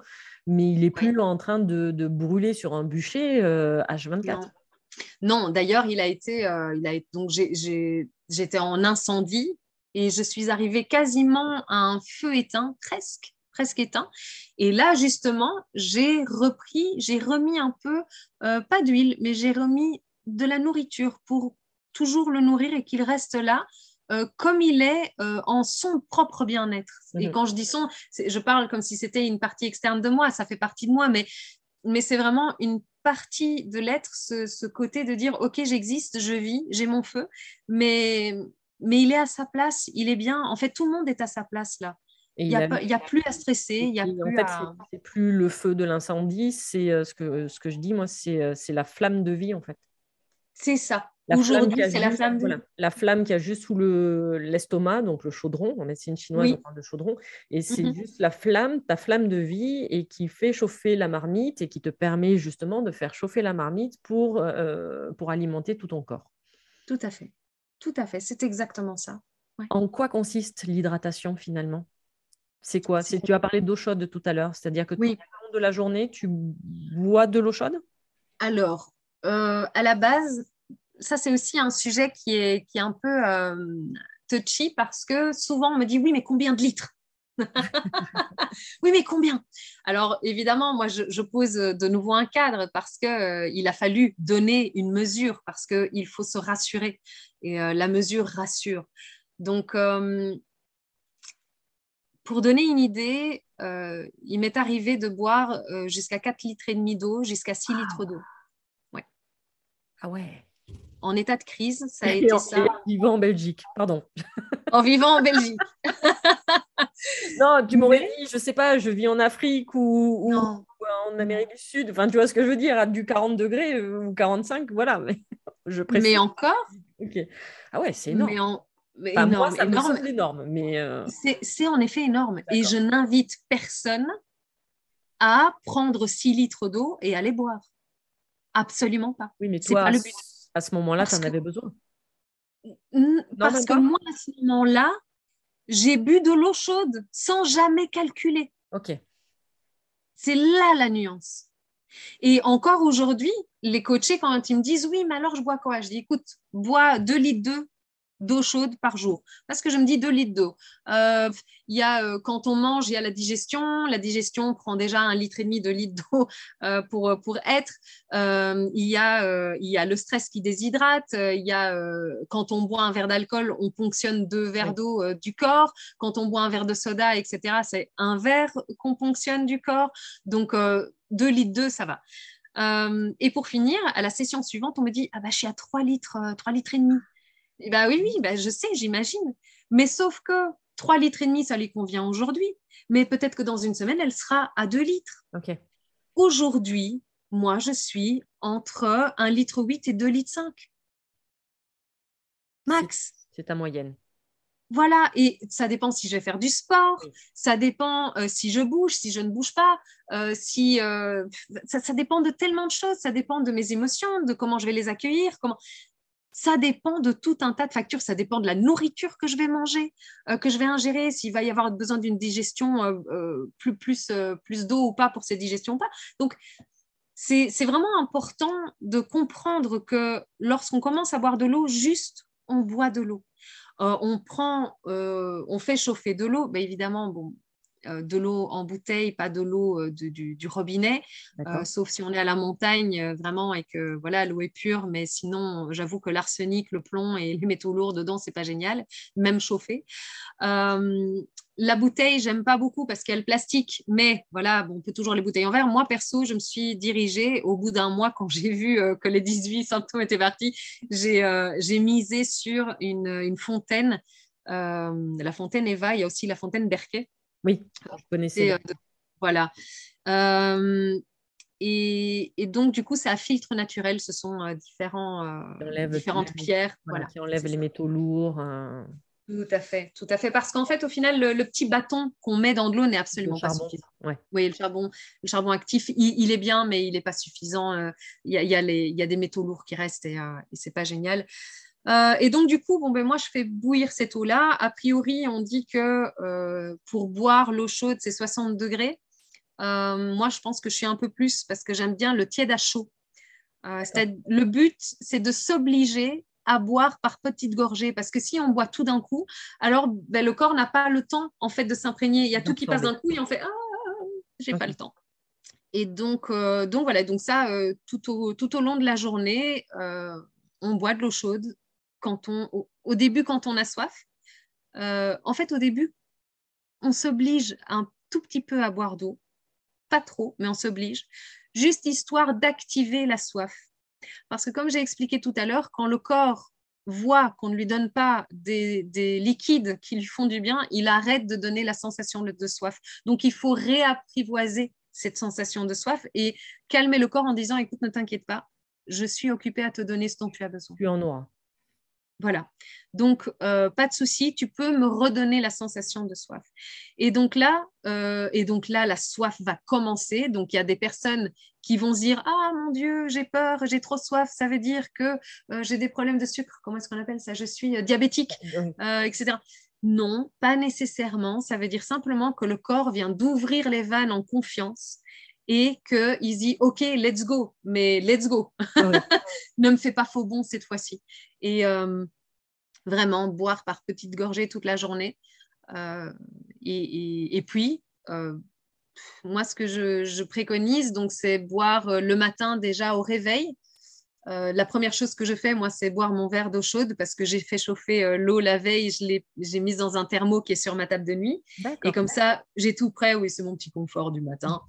Et, et donc ensuite, ben, je déjeune, donc j'attends une heure et demie plus ou moins après avoir déjeuné pour reprendre encore de l'eau, histoire d'éviter de diluer trop euh, euh, dans l'estomac. C'est pas, pas génial. Euh, je t'avoue, aujourd'hui je fais ça, mais à l'époque, manger ou pas manger, je buvais dès que je buvais, dès que je pouvais. Tu étais en train, tu étais en pleine expérimentation aussi. C'est ça, c'est ça.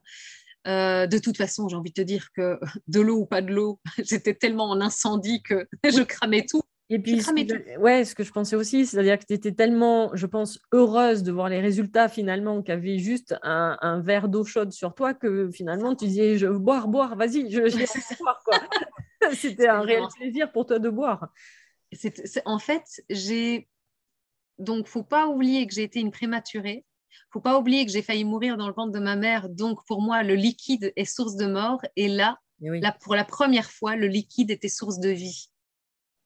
L'eau chaude a été, c'est ça.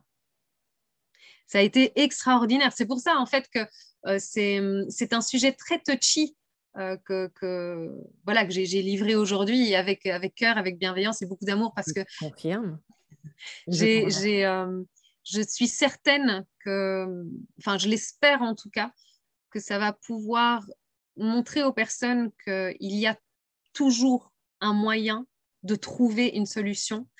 Euh, et si nous-mêmes l'avons pas, aujourd'hui, il y a comme toi et comme moi et comme beaucoup d'autres des personnes qui mettent leur expérience et leur parcours en avant pour justement accompagner les personnes comme nous n'avons pas pu être accompagnés, mais justement qui avons réussi à, trouver des petits tips euh, comme ça pour nous permettre de, de, vivre plus sereinement.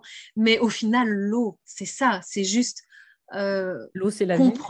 L'eau, c'est la vie. Mais en même temps, si on est en vie, c'est grâce à l'eau. Et c'est la rébellion. C'est ça aussi que j'expliquais tout à l'heure. C'est que la rébellion, c'est d'avoir conscience. Et à partir du moment où on a conscience qu'on est ignorant, eh bien, on va vers l'information. Et une personne qui a l'information est une personne qui a le pouvoir. Et ça, aujourd'hui, c'est une rébellion. Et donc, les personnes, c'est pour ça aussi, euh, inconsciemment, c'est pour ça que c'est tellement difficile de faire boire de l'eau aux personnes. Mhm. C'est complètement... Euh, une, les, gens ne peuvent pas se rebeller. On est dans un système, on est dans un cadre, et c'est sortir. Ben, regarde, euh, la doctoresse qui me, qui me suit, Anne Burbis, elle a carrément été euh, éjectée euh, de tout ça parce que elle soigne les gens avec de l'eau et pas des médicaments. Tu veux qu'on refasse le débat sur les labos pharmaceutiques et parce que là on pourrait passer des heures hein, en invite au livre. Non. non.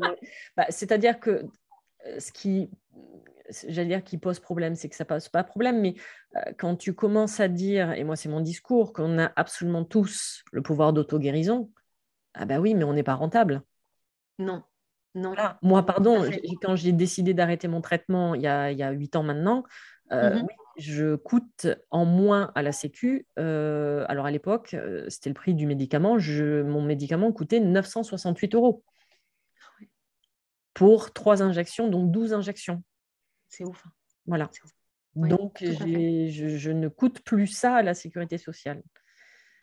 Bah, écoute, j'ai fait, j'ai fait un petit fait un travail d'introspection qui me permet aujourd'hui de dire que je n'ai absolument plus besoin de ces injections. Et si je sens, parce qu'on a la même problématique, c'est-à-dire de, un feu intérieur, une maladie inflammatoire, euh, eh ben, euh, je remercie l'acupuncture. Heureusement pour moi, les points sont sur le devant. Donc, du coup, j'arrive à me, à me piquer toute seule. Donc, c'est l'énorme chance que j'ai. Mais en deux jours, la moindre inflammation est retirée. Ouais. Puis ensuite, évidemment, je rentre dans la compréhension de qu'est-ce qui t'a mis en colère, pourquoi tu étais en colère, et de retirer cette problématique-là de, ma vie également. Mais, mais, en mmh. attendant, entre deux aiguilles à 50 centimes pièce plutôt qu'un traitement à 968 euros, il n'y a pas photo. Non, il n'y a pas photo. sur euh, l'eau, tu coûtes même encore meilleur marché que moi.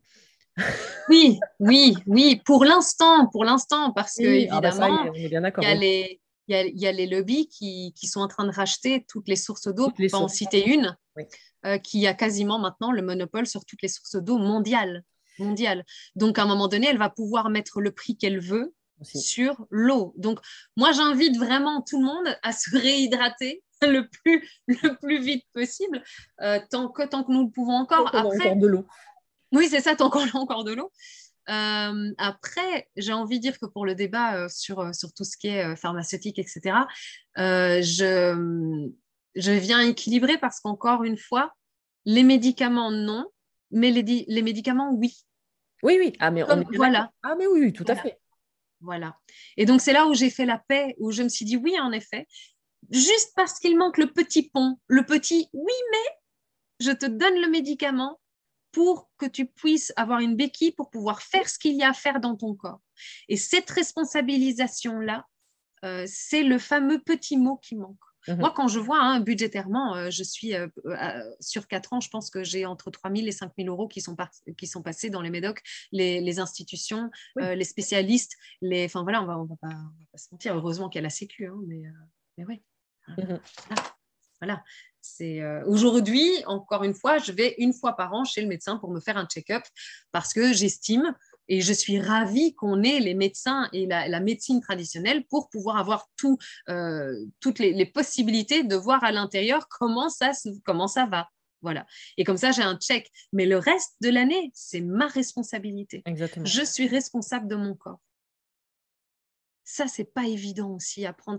Parce que, encore une fois, c'est le côté. Euh, je dois, je dois me pardonner et je dois reprendre l'énergie pour moi et dire, ben voilà, euh, je me pardonne de ne pas avoir eu l'info à ce moment-là et je fais en sorte aujourd'hui euh, de, de, pouvoir faire au mieux et de pouvoir m'aider et d'aller chercher l'information quoi qu'il arrive. Ouais, et puis euh, je pense que, alors je ne sais pas si tu en es à ce stade-là, mais je pense que tu n'en es pas loin si tu l'as pas fait, comme moi, c'est-à-dire de remercier finalement.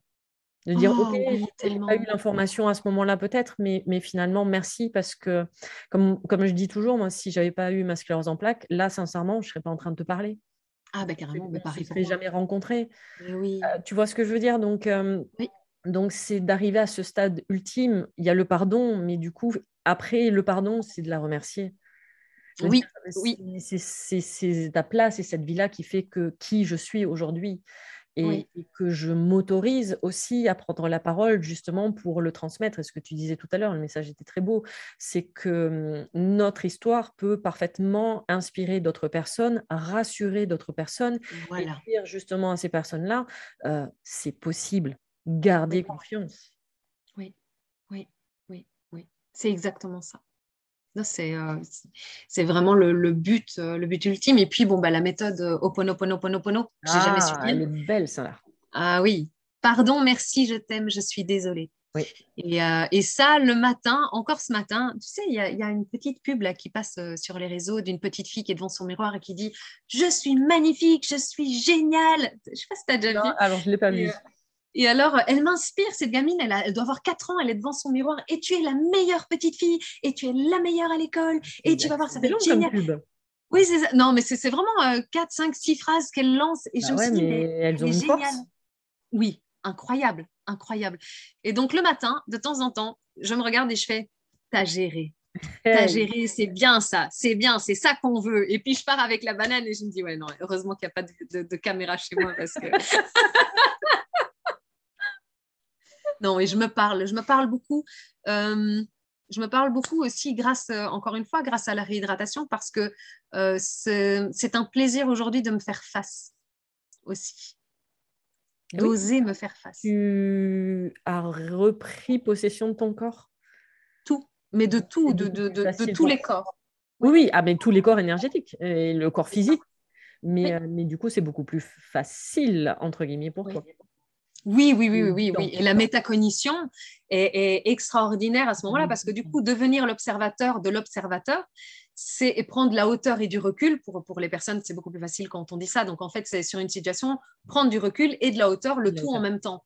Et, euh, ça, ça, oui, et ça donne une vision de la situation et ça permet à chaque fois quand il y a quelque chose qui m'embête et qui, vient bousculer ma vie et, que je n'ai pas euh, nécessairement, que je, sais que je vais me faire balayer et que je dois me laisser traverser par ça, euh, je me dis, euh, bon, ben Anne c'est laisse-toi, laisse-toi aller, laisse-toi faire. et ça me permet de dire, au final, c'est pas si grave ce qui arrive. Mmh en soi, en soi, tout est doux là, là maintenant, tout de suite. Oui, en effet, la perspective, elle n'est pas géniale, mais, mais revenons à nos moutons. Hmm. Ici et maintenant, tout va bien. Voilà. Et je suis toujours en vie. Et je suis ravie d'être en vie. Je suis heureuse d'être en vie et j'aime la perspective de vie que j'ai aujourd'hui. Ça n'enlève encore en rien le fait que j'ai des problèmes dans ma vie, que j'ai des, des conflits dans ma vie. Oui, ça existe, c'est les vagues de vie. Mais je suis ravie de pouvoir expérimenter la vie avec mon corps et d'apprendre de, et de refaire connaissance avec soi. C'est un peu comme si j'avais, j'avais téléphoné à moi-même et que je m'étais filé un rencard et je dis, hey, ça te dirait qu'on sorte ensemble? Je trouve ça génial. L'idée est pas mal. Mais oui, mais c'est ça, refaire connaissance avec soi.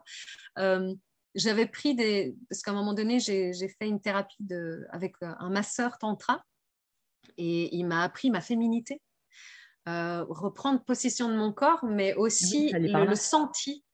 Et donc, j'ai appris à me masser moi-même, à masser les autres aussi, mais surtout à me masser moi-même. Euh, et donc, une fois par an, une fois par an, une fois par mois, je prends le temps avec une huile et je, je prends une heure pour pouvoir prendre le temps de me masser, de délier, de sentir. Connecter à toi. Exactement, exactement. Parce que aujourd'hui, ça va mieux et donc, du coup, j'en profite évidemment, je fais tout ce que j'ai pas pu faire pendant des années. Et c'est important que je me le cale dans l'agenda, ce moment avec moi-même, en tout cas pendant une heure, une heure et demie, de pouvoir vraiment me masser et de reprendre conscience. Ta priorité. Exactement, exactement. Anne-Gaëlle, merci. Merci, infiniment pour ce moment, euh, ce long moment. Euh, mais en même temps, ça a été un réel partage du cœur de ta part, avec, avec des, euh, des petits moments même très, euh, on va dire, émotionnellement forts. Oui, en effet. Ah, je, je, me suis livrée à toi. Voilà. Moi, j'avais l'occasion de te voir et pas que de t'entendre. donc, je peux confirmer aux personnes qui, qui nous ont écoutés pour cet échange que de temps en temps, voilà, c'était une vraie Oh, c'est Libération qui allait venir, euh, mais euh, ouais, Libération, mais vraiment euh, voilà, avec beaucoup, beaucoup d'émotions et je te remercie infiniment pour ce, pour ce moment. et si ce message, ton message, ton histoire surtout, permet à beaucoup de personnes de comprendre, parce que je sais que par exemple, les problèmes, la problématique de l'eczéma touche quand même beaucoup de personnes. Mmh et si ton message et ton expérience et tes retours Mmh permettent de, de mettre en lumière beaucoup de choses justement pour ces personnes-là, eh ben, merci pour eux. Et, et, et, merci pour ce, pour ce moment, cet échange. Et tu sais très bien qu'échanger avec toi est toujours un réel plaisir. Et je m'accorde le droit de, de de nouveau échanger avec toi lors d'un futur podcast, pourquoi pas, pour parler d'un autre sujet ou pourquoi pas la, la, métacognition, qui peut être également un vaste débat. Et tu sais très bien oh, oui. aller très loin toutes les deux. Et ça serait un réel plaisir, j'avoue également. Voilà. Donc, merci infiniment pour, pour ce moment et on se retrouvera du coup pour un prochain podcast avec grand plaisir. Merci beaucoup, Véro. Merci beaucoup pour cette invitation et merci beaucoup pour, pour ton écoute et pour ton partage et pour, pour cette bienveillance autour de ce podcast. Et merci aux auditeurs pour, pour leur écoute. Et, euh, et donc, oui, à, à, très bientôt avec grand plaisir, bien évidemment, tu sais bien. merci. Merci. Et merci à vous d'avoir pris le temps d'écouter cet épisode du podcast Mise en lumière holistique. J'espère que nos échanges sur les maladies, le cheminement extérieur, mais également le cheminement intérieur, que le parcours d'Edgy ou même le mien puisse vous éclairer et même vous inspirer. Vous pouvez retrouver tous les partages d'Anne-Gaëlle Cabral sur son compte Instagram ou même sur sa chaîne YouTube.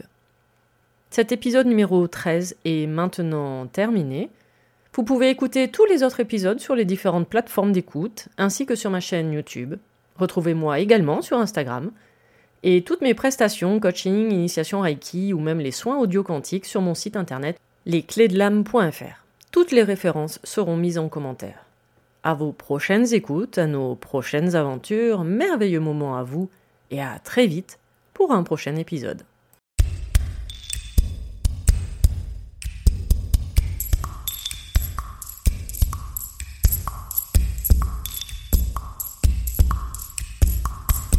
Si cet épisode vous a plu, n'hésitez pas à vous abonner, à commenter, à noter et même partager le podcast Mise en Lumière Holistique. Vous êtes un corps, une âme et un esprit. Et n'oubliez jamais, vous êtes précieux.